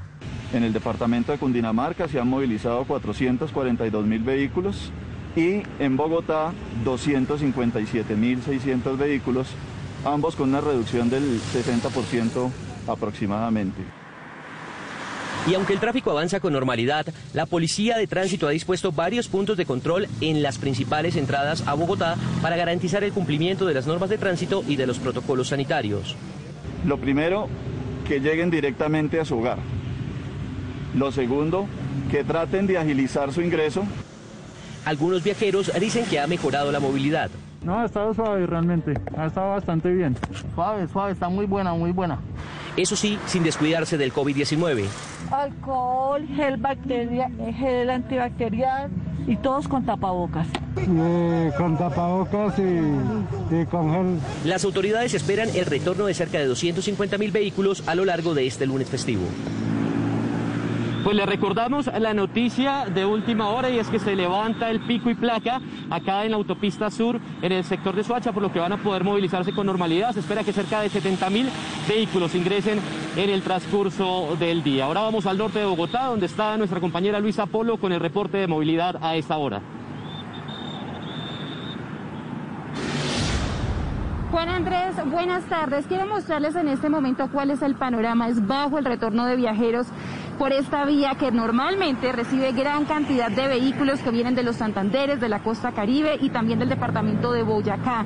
Hay ubicados también algunos puntos de control a lo largo de la autopista norte donde están los gestores de convivencia y la policía de tránsito verificando que los vehículos que están ingresando estén dentro de las excepciones o que los viajeros eh, se les recomienda que lleguen de una vez a sus casas y pues cumplan con la restricción. A continuación los datos y las declaraciones de la autoridad de tránsito han ingresado a la ciudad de Bogotá por la autopista norte más de 29 mil vehículos de acuerdo al paso a peajes. El día de hoy han ingresado aproximadamente unos 2 mil, lo que nos representa una disminución de más del 60% en comparación al año inmediatamente anterior. Dentro de la ciudad de Bogotá, las unidades de tránsito tenemos más de 35 puntos de control con el fin de verificar el cumplimiento al decreto de restricción de la movilidad. Según la autoridad de tránsito, hay 35 puntos de control y se han impuesto 1.200 comparendos y multas. Vamos a otro punto de la capital del país, en la calle 80, donde está nuestro compañero Freddy Guerra. Freddy, ¿cómo transcurre el retorno de viajeros? Hola Luisa, televidentes, muy buenas tardes. Pues transcurre con normalidad. Quiero mostrarle aquí la entrada de la calle 80 por el puente de Guaduas. Muchos vehículos están ingresando, también eh, buses intermunicipales, policía de tránsito, gestores de convivencia, movilidad. También están representantes de la alcaldía de Engativá, porque recordemos que esta localidad está en cuarentena estricta, su séptimo día. Pero ¿qué dice la alcaldesa local de Engativá para las personas que llegan y tienen que quedarse en esta localidad. Escuchemos. Una vez retornemos a la ciudad, diríjanse directamente a sus hogares y permanezcan en aislamiento preventivo durante siete días. O en su efecto, realicen la prueba de COVID-19 en los diferentes puntos que tenemos dispuestos a lo largo de nuestra localidad. Mire, le cuento que siguen llegando los vehículos. La invitación a los ciudadanos que ingresan por este punto es que lo hagan en calma. Recordemos que ya se levantó también lo que dice nuestro compañero Juan Andrés, el pico y placa por Suacha. Hay muchos vehículos que entraban por Mondoñedo, por esta zona. Pero también nos vamos para otra parte del país, al alto de la línea. Allí está Marjorie Trujillo. ¿Cómo avanza la movilidad por este corredor vial? Marjorie. Pues mire, hace una hora más o menos se ha visto que ha aumentado el flujo vehicular por esta zona. En las horas de la mañana muy temprano, pues era bien escaso la cantidad de vehículos. Hacia las 7 de la mañana hubo un cierre en el kilómetro 40 porque allí la montaña estaba presentando algunos desprendimientos y por seguridad se cerró. Pero a esta hora la vía tiene total movilidad. Hasta el momento está aumentando el flujo vehicular por este sector. No tenemos ninguna afectación vial en el kilómetro 39 donde se tenía la situación, se aperturaron los dos carriles por el, buen trabajo que hizo en vías en la montaña. No hemos tenido siniestros viales en este sector. Afortunadamente la movilidad de los vehículos particulares y de transporte de pasajeros transcurre sin ninguna novedad especial.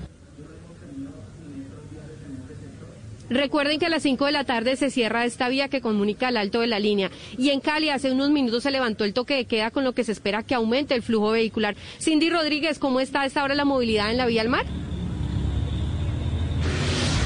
Marjorie, buenas tardes. Pues le cuento que a las 12, cuando se terminaron las medidas, fue como un pitazo de salida. De inmediato empezamos a ver decenas de vehículos de retornar a la ciudad y es que las autoridades de tránsito esperan que entren a Cali unos 70 mil vehículos con sus familias, por supuesto, porque muchas de, ellas salieron el viernes antes de que empezara a regir el toque de queda y la ley secas continuos. Jornada que terminó hace menos de una hora y que deja un balance positivo según las autoridades, 700 comparendos interpuestos y una 39 fiestas intervenidas, que si las comparamos con otros fines de semana son muchísimos menos. Durante todo este fin de semana trabajamos con la alcaldía haciendo una campaña permanente frente al uso del tapabocas, frente al toque de queda, frente al respeto a las, a las, las normas que dicta la alcaldía por el bien de la ciudadanía y hubo una muy buena receptividad. En las carreteras del Valle de Cauca se presenta una reducción del 65% en materia de accidentalidad y a esta hora empieza a incrementar el flujo vehicular en todas las entradas de la ciudad, pero todo lo contrario pasó en las vías del Caribe. Allá Grace Rodríguez nos cuenta cuál es el balance que hacen las autoridades de este plan retorno. Pues a esta hora el flujo vehicular o el plan retorno avanza en completa normalidad en la vía al mar, que es entre las ciudades de Cartagena y Barranquilla. No se registra todavía alguna congestión o tráfico de vehículos. Sin embargo, la ministra de Transporte, que realizó un sobrevuelo sobre los departamentos de Bolívar y Atlántico y también en Magdalena, indicó que este año se registra una reducción en el ingreso y salida de vehículos en la región de un 30 a un 40% en comparación con el año anterior. Más o menos 163 mil vehículos han salido y 162 mil han ingresado. Estamos hablando de más o menos entre un 30 y un 40% menos que el año anterior. Eso es evidente, la gente tiene que cuidarse, la gente mucha se quedó en su casa para cuidarse. Creo que garantizamos un plan Navidad en todo el país de la mano de la DITRA, con sus 7 mil patrulleros en todas las vías del país, de la mano de la Policía Nacional, que además complementa con sus 35 mil uniformados el apoyo en algunas zonas del país. En Barranquilla, las autoridades de tránsito instalaron durante todo este fin de semana festivo de Reyes Magos 13 puestos de prevención que reforzaron los controles por toque de queda que regían durante el fin de semana en el área metropolitana. Pero nos trasladamos a esta hora hasta la vía Villavicencio Bogotá, donde a las 2 de la tarde iniciará el reversible. Es Nadia Rico, ¿cómo avanza la movilidad en la vía al llano? Así es, ya está todo listo y está operando con total normalidad el plan retorno que inicia desde las 2 de la tarde hasta las 8 de la noche en la vía al llano. Solo podrán transitar los vehículos en el sentido Villavicencio-Bogotá. Esto para permitir la salida de miles de turistas que vinieron a disfrutar del puente de Reyes. Coronel Oscar Daza, comandante de la policía del Meta, ¿cuántos vehículos esperan que se movilicen y cuántos se movilizaron el puente del año anterior? Durante este puente festivo se van a movilizar 127 mil vehículos aproximadamente. El día de hoy 30 mil vehículos versus el año pasado durante este puente festivo tuvimos una movilización de 247 mil vehículos hacia Bogotá. Y lo que tú manifestabas del retorno que vamos a tener de 14 a 20 horas, de 2 de la tarde a 8 de la noche, cerrada eh, la vía y con los controles establecidos con nuestra Secretaría de Movilidad de Meta, con más de 200 hombres y mujeres haciendo los controles. Perfecto, coronel, gracias. Hay que decir que la vía antigua Bogotá-Villavicencio estuvo cerrada por varias horas por un deslizamiento de tierra que se presentó, pero ya se está empezando a habilitar. Información en la Vía Llano, Sneider Rico, Noticias Caracol. Gracias, Sneider. Seguimos en este panorama nacional. Vamos ahora a Cartagena. En el aeropuerto se encuentra Yesenia Carrillo con más detalles de la salida de viajeros de la Heroica vía aérea luego de estas vacaciones. Yesenia, adelante. Daniela, buenas tardes. A esta hora, cientos de turistas nacionales e internacionales llegan hasta este, el Aeropuerto Internacional Rafael Núñez, para retornar a sus ciudades. Esta es la puerta en donde llegan los turistas que tienen vuelos nacionales. No se presentan aglomeraciones porque recordemos que solo a esta zona pueden ingresar las personas que van a viajar. No se permite ningún acompañante. Y de la misma manera se está adelantando la llegada de las personas que tienen vuelos internacionales. Pero no solamente los turistas salen desde el Aeropuerto Internacional Rafael Núñez, sino también desde las vías en donde la policía ha desplegado operativos. La seccional de tránsito y transporte de Bolívar durante este puente festivo tiene más de 13 áreas de prevención a lo largo y ancho del departamento de Bolívar. Es así que llevamos más de 196 órdenes de comparendo y más de 130 inmovilizaciones a vehículos por infringir las normas de tránsito. Eh, durante este puente festivo se han presentado siete accidentes y tenemos cuatro personas lesionadas. Gracias a la actividad de prevención no se han presentado víctimas fatales en estos accidentes de tránsito. La recomendación de las autoridades para las personas que vienen aquí al Aeropuerto Internacional Rafael Núñez es que se mantenga el distanciamiento social y que tengan a la mano precisamente el tiquete para poder abordar. Y recordemos, no se permiten acompañantes hasta este lugar. Es la información a esta hora desde el Aeropuerto Internacional Rafael Núñez. Yesenia Carrillo, Noticias Caracol. Yesenia, y de Cartagena nos trasladamos a Bogotá, al Aeropuerto El Dorado, para conocer más de cómo avanza esta operación aérea. Jessica Cedeño nos amplía. Jessica. Hola, ¿qué tal? Buenas tardes. Este es el panorama. A esta hora en el Aeropuerto Internacional El Dorado, poco a poco siguen llegando los ciudadanos para abordar los diferentes vuelos nacionales e internacionales. Lo que ha dicho la Aeronáutica Civil es que se espera que más de 70 mil viajeros se movilicen por las 68 terminales aéreas que hay en nuestro país, de los cuales 50 mil se movilizarán por vuelos nacionales y 20 mil por vuelos internacionales. Algunas de las recomendaciones para los viajeros es que deben descargar la aplicación Corona App y si van a realizar un vuelo internacional, la aplicación CheckMin. Asimismo, si tiene un vuelo nacional debe llegar con dos horas de anticipación y si es un vuelo internacional con tres horas de antelación. Recuerden siempre el uso del tapabocas. Al momento, normalidad en todas las terminales aéreas. Desde el Aeropuerto Internacional El Dorado, Jessica Cedeño, Noticias Caracol, feliz tarde. Recomendaciones claves, gracias Jessica. Arroba Noticias Caracol es nuestra cuenta en Twitter, los invitamos a seguirla para conocer más detalles. Hacemos una pausa, pero cuando regresemos a Noticias Caracol, primero en Noticias, les vamos a contar, una niña de 11 años fue herida por la policía en Piedecuesta, Santander. Los hechos son materia de investigación. Y en Caldas se encuentra desaparecida una niña de cuatro años, al parecer raptada por un hombre que ya fue capturado y se niega a dar información. Ya volvemos. En Blue Radio hacemos una pausa musical y en un momento regresamos con las noticias.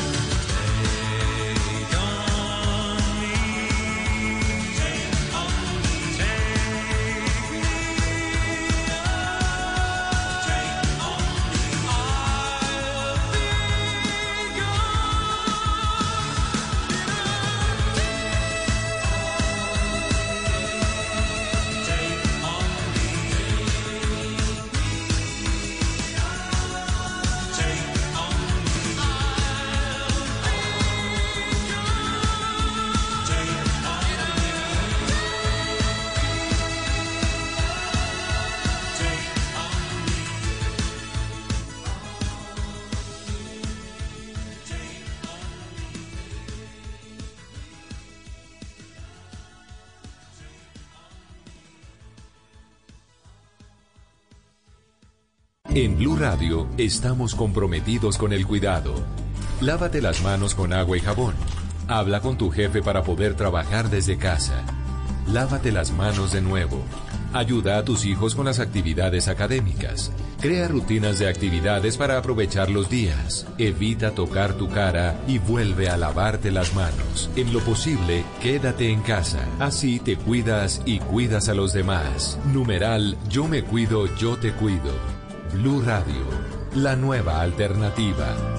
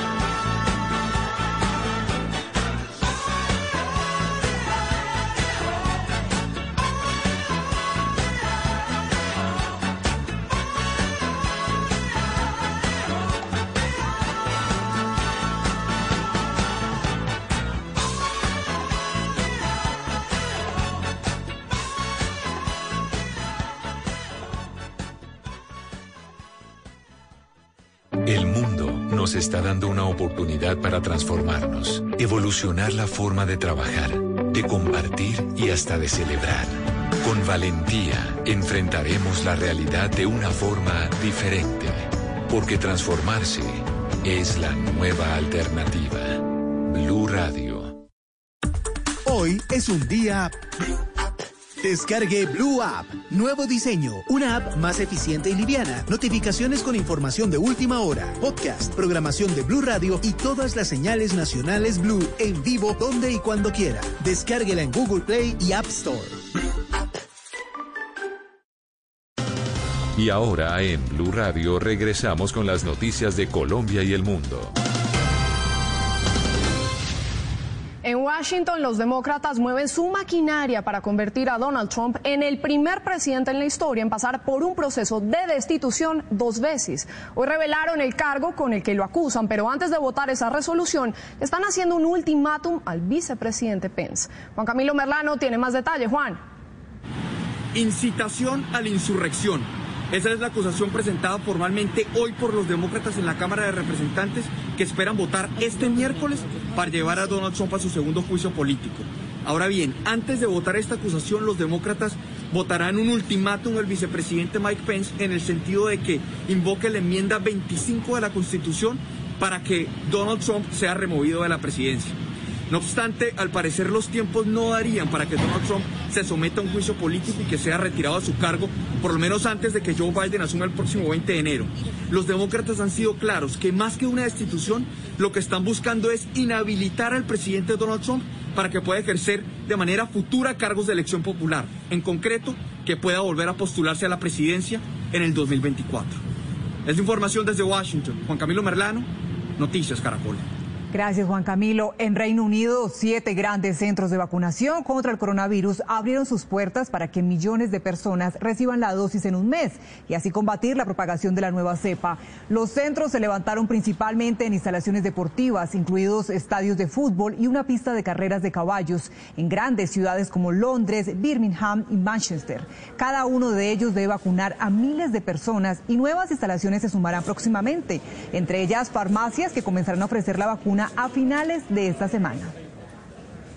Entre tanto, la variación de la mutación descubierta en Reino Unido ya se detectó en México y en Japón. Alertan sobre una nueva cepa diferente a las ya conocidas. La mutación fue descubierta en varios viajeros procedentes de Brasil. En Australia, las autoridades levantaron el confinamiento en la ciudad de Brisbane uno de los pocos países que se libró del COVID-19 en 2020, Micro Indonesia, confirmó la aparición del primer caso. China, por su parte, canceló las celebraciones del Año Nuevo Chino en varias provincias por cuenta de los rebrotes, que también obligaron al confinamiento de 500 mil personas en Pekín.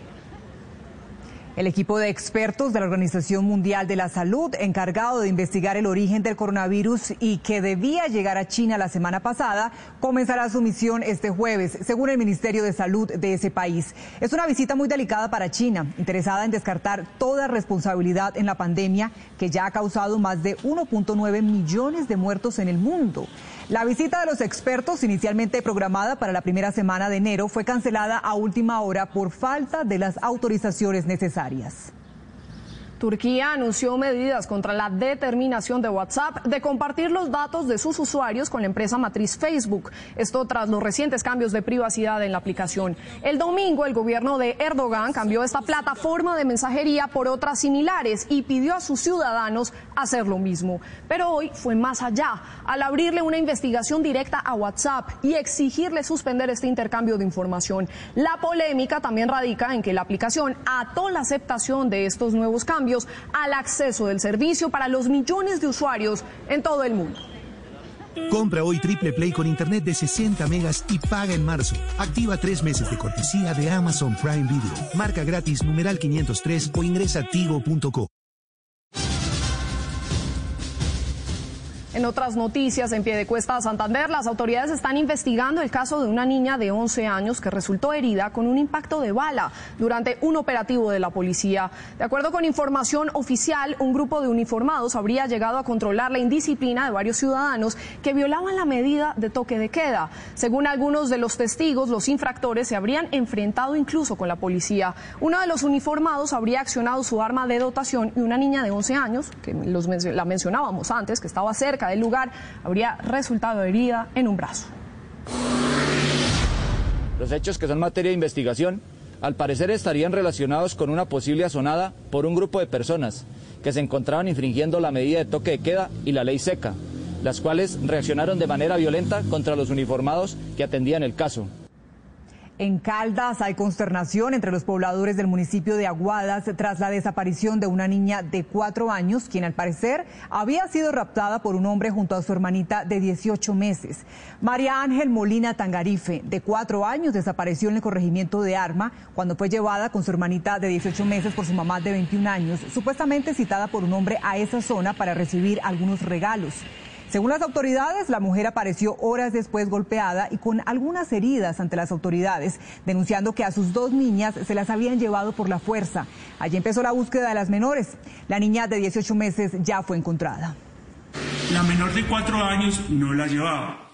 En estos momentos y desde el día de ayer en la tarde, autoridades del municipio de Aguadas, en compañía de la Policía Nacional, en compañía de la SIGIN y organismos de socorro, adelantan la búsqueda de la menor de cuatro años en todo este sector de los límites de los municipios de Aguadas y Abejorral. Y en Cartagena, las autoridades dieron un duro golpe al narcotráfico, logrando la incautación de más de una tonelada de cocaína que estaba en un buque de carga.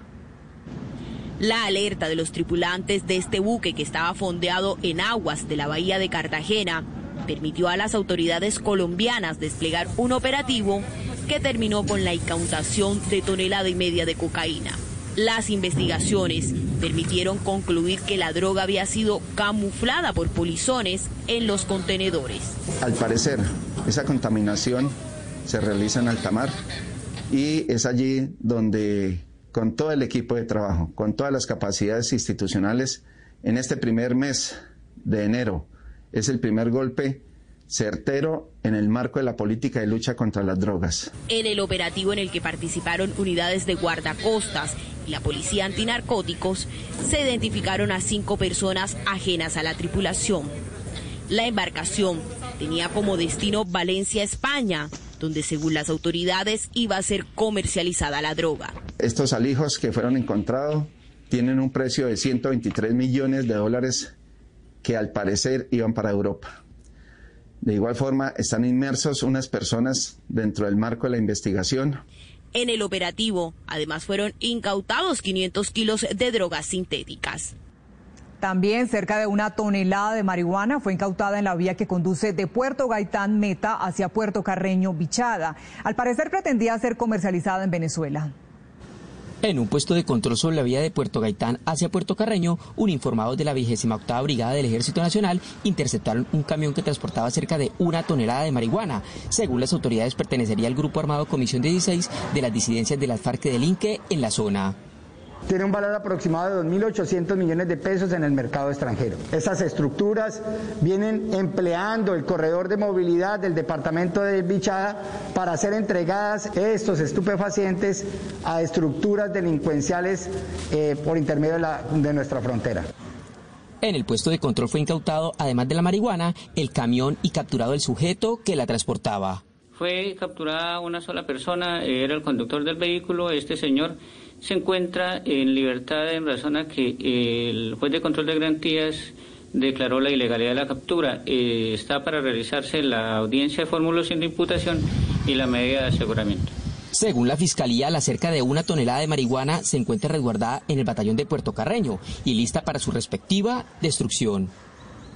El fiscal general Francisco Barbosa viajó al departamento de Amazonas, donde se reunió con las autoridades de Brasil para analizar y también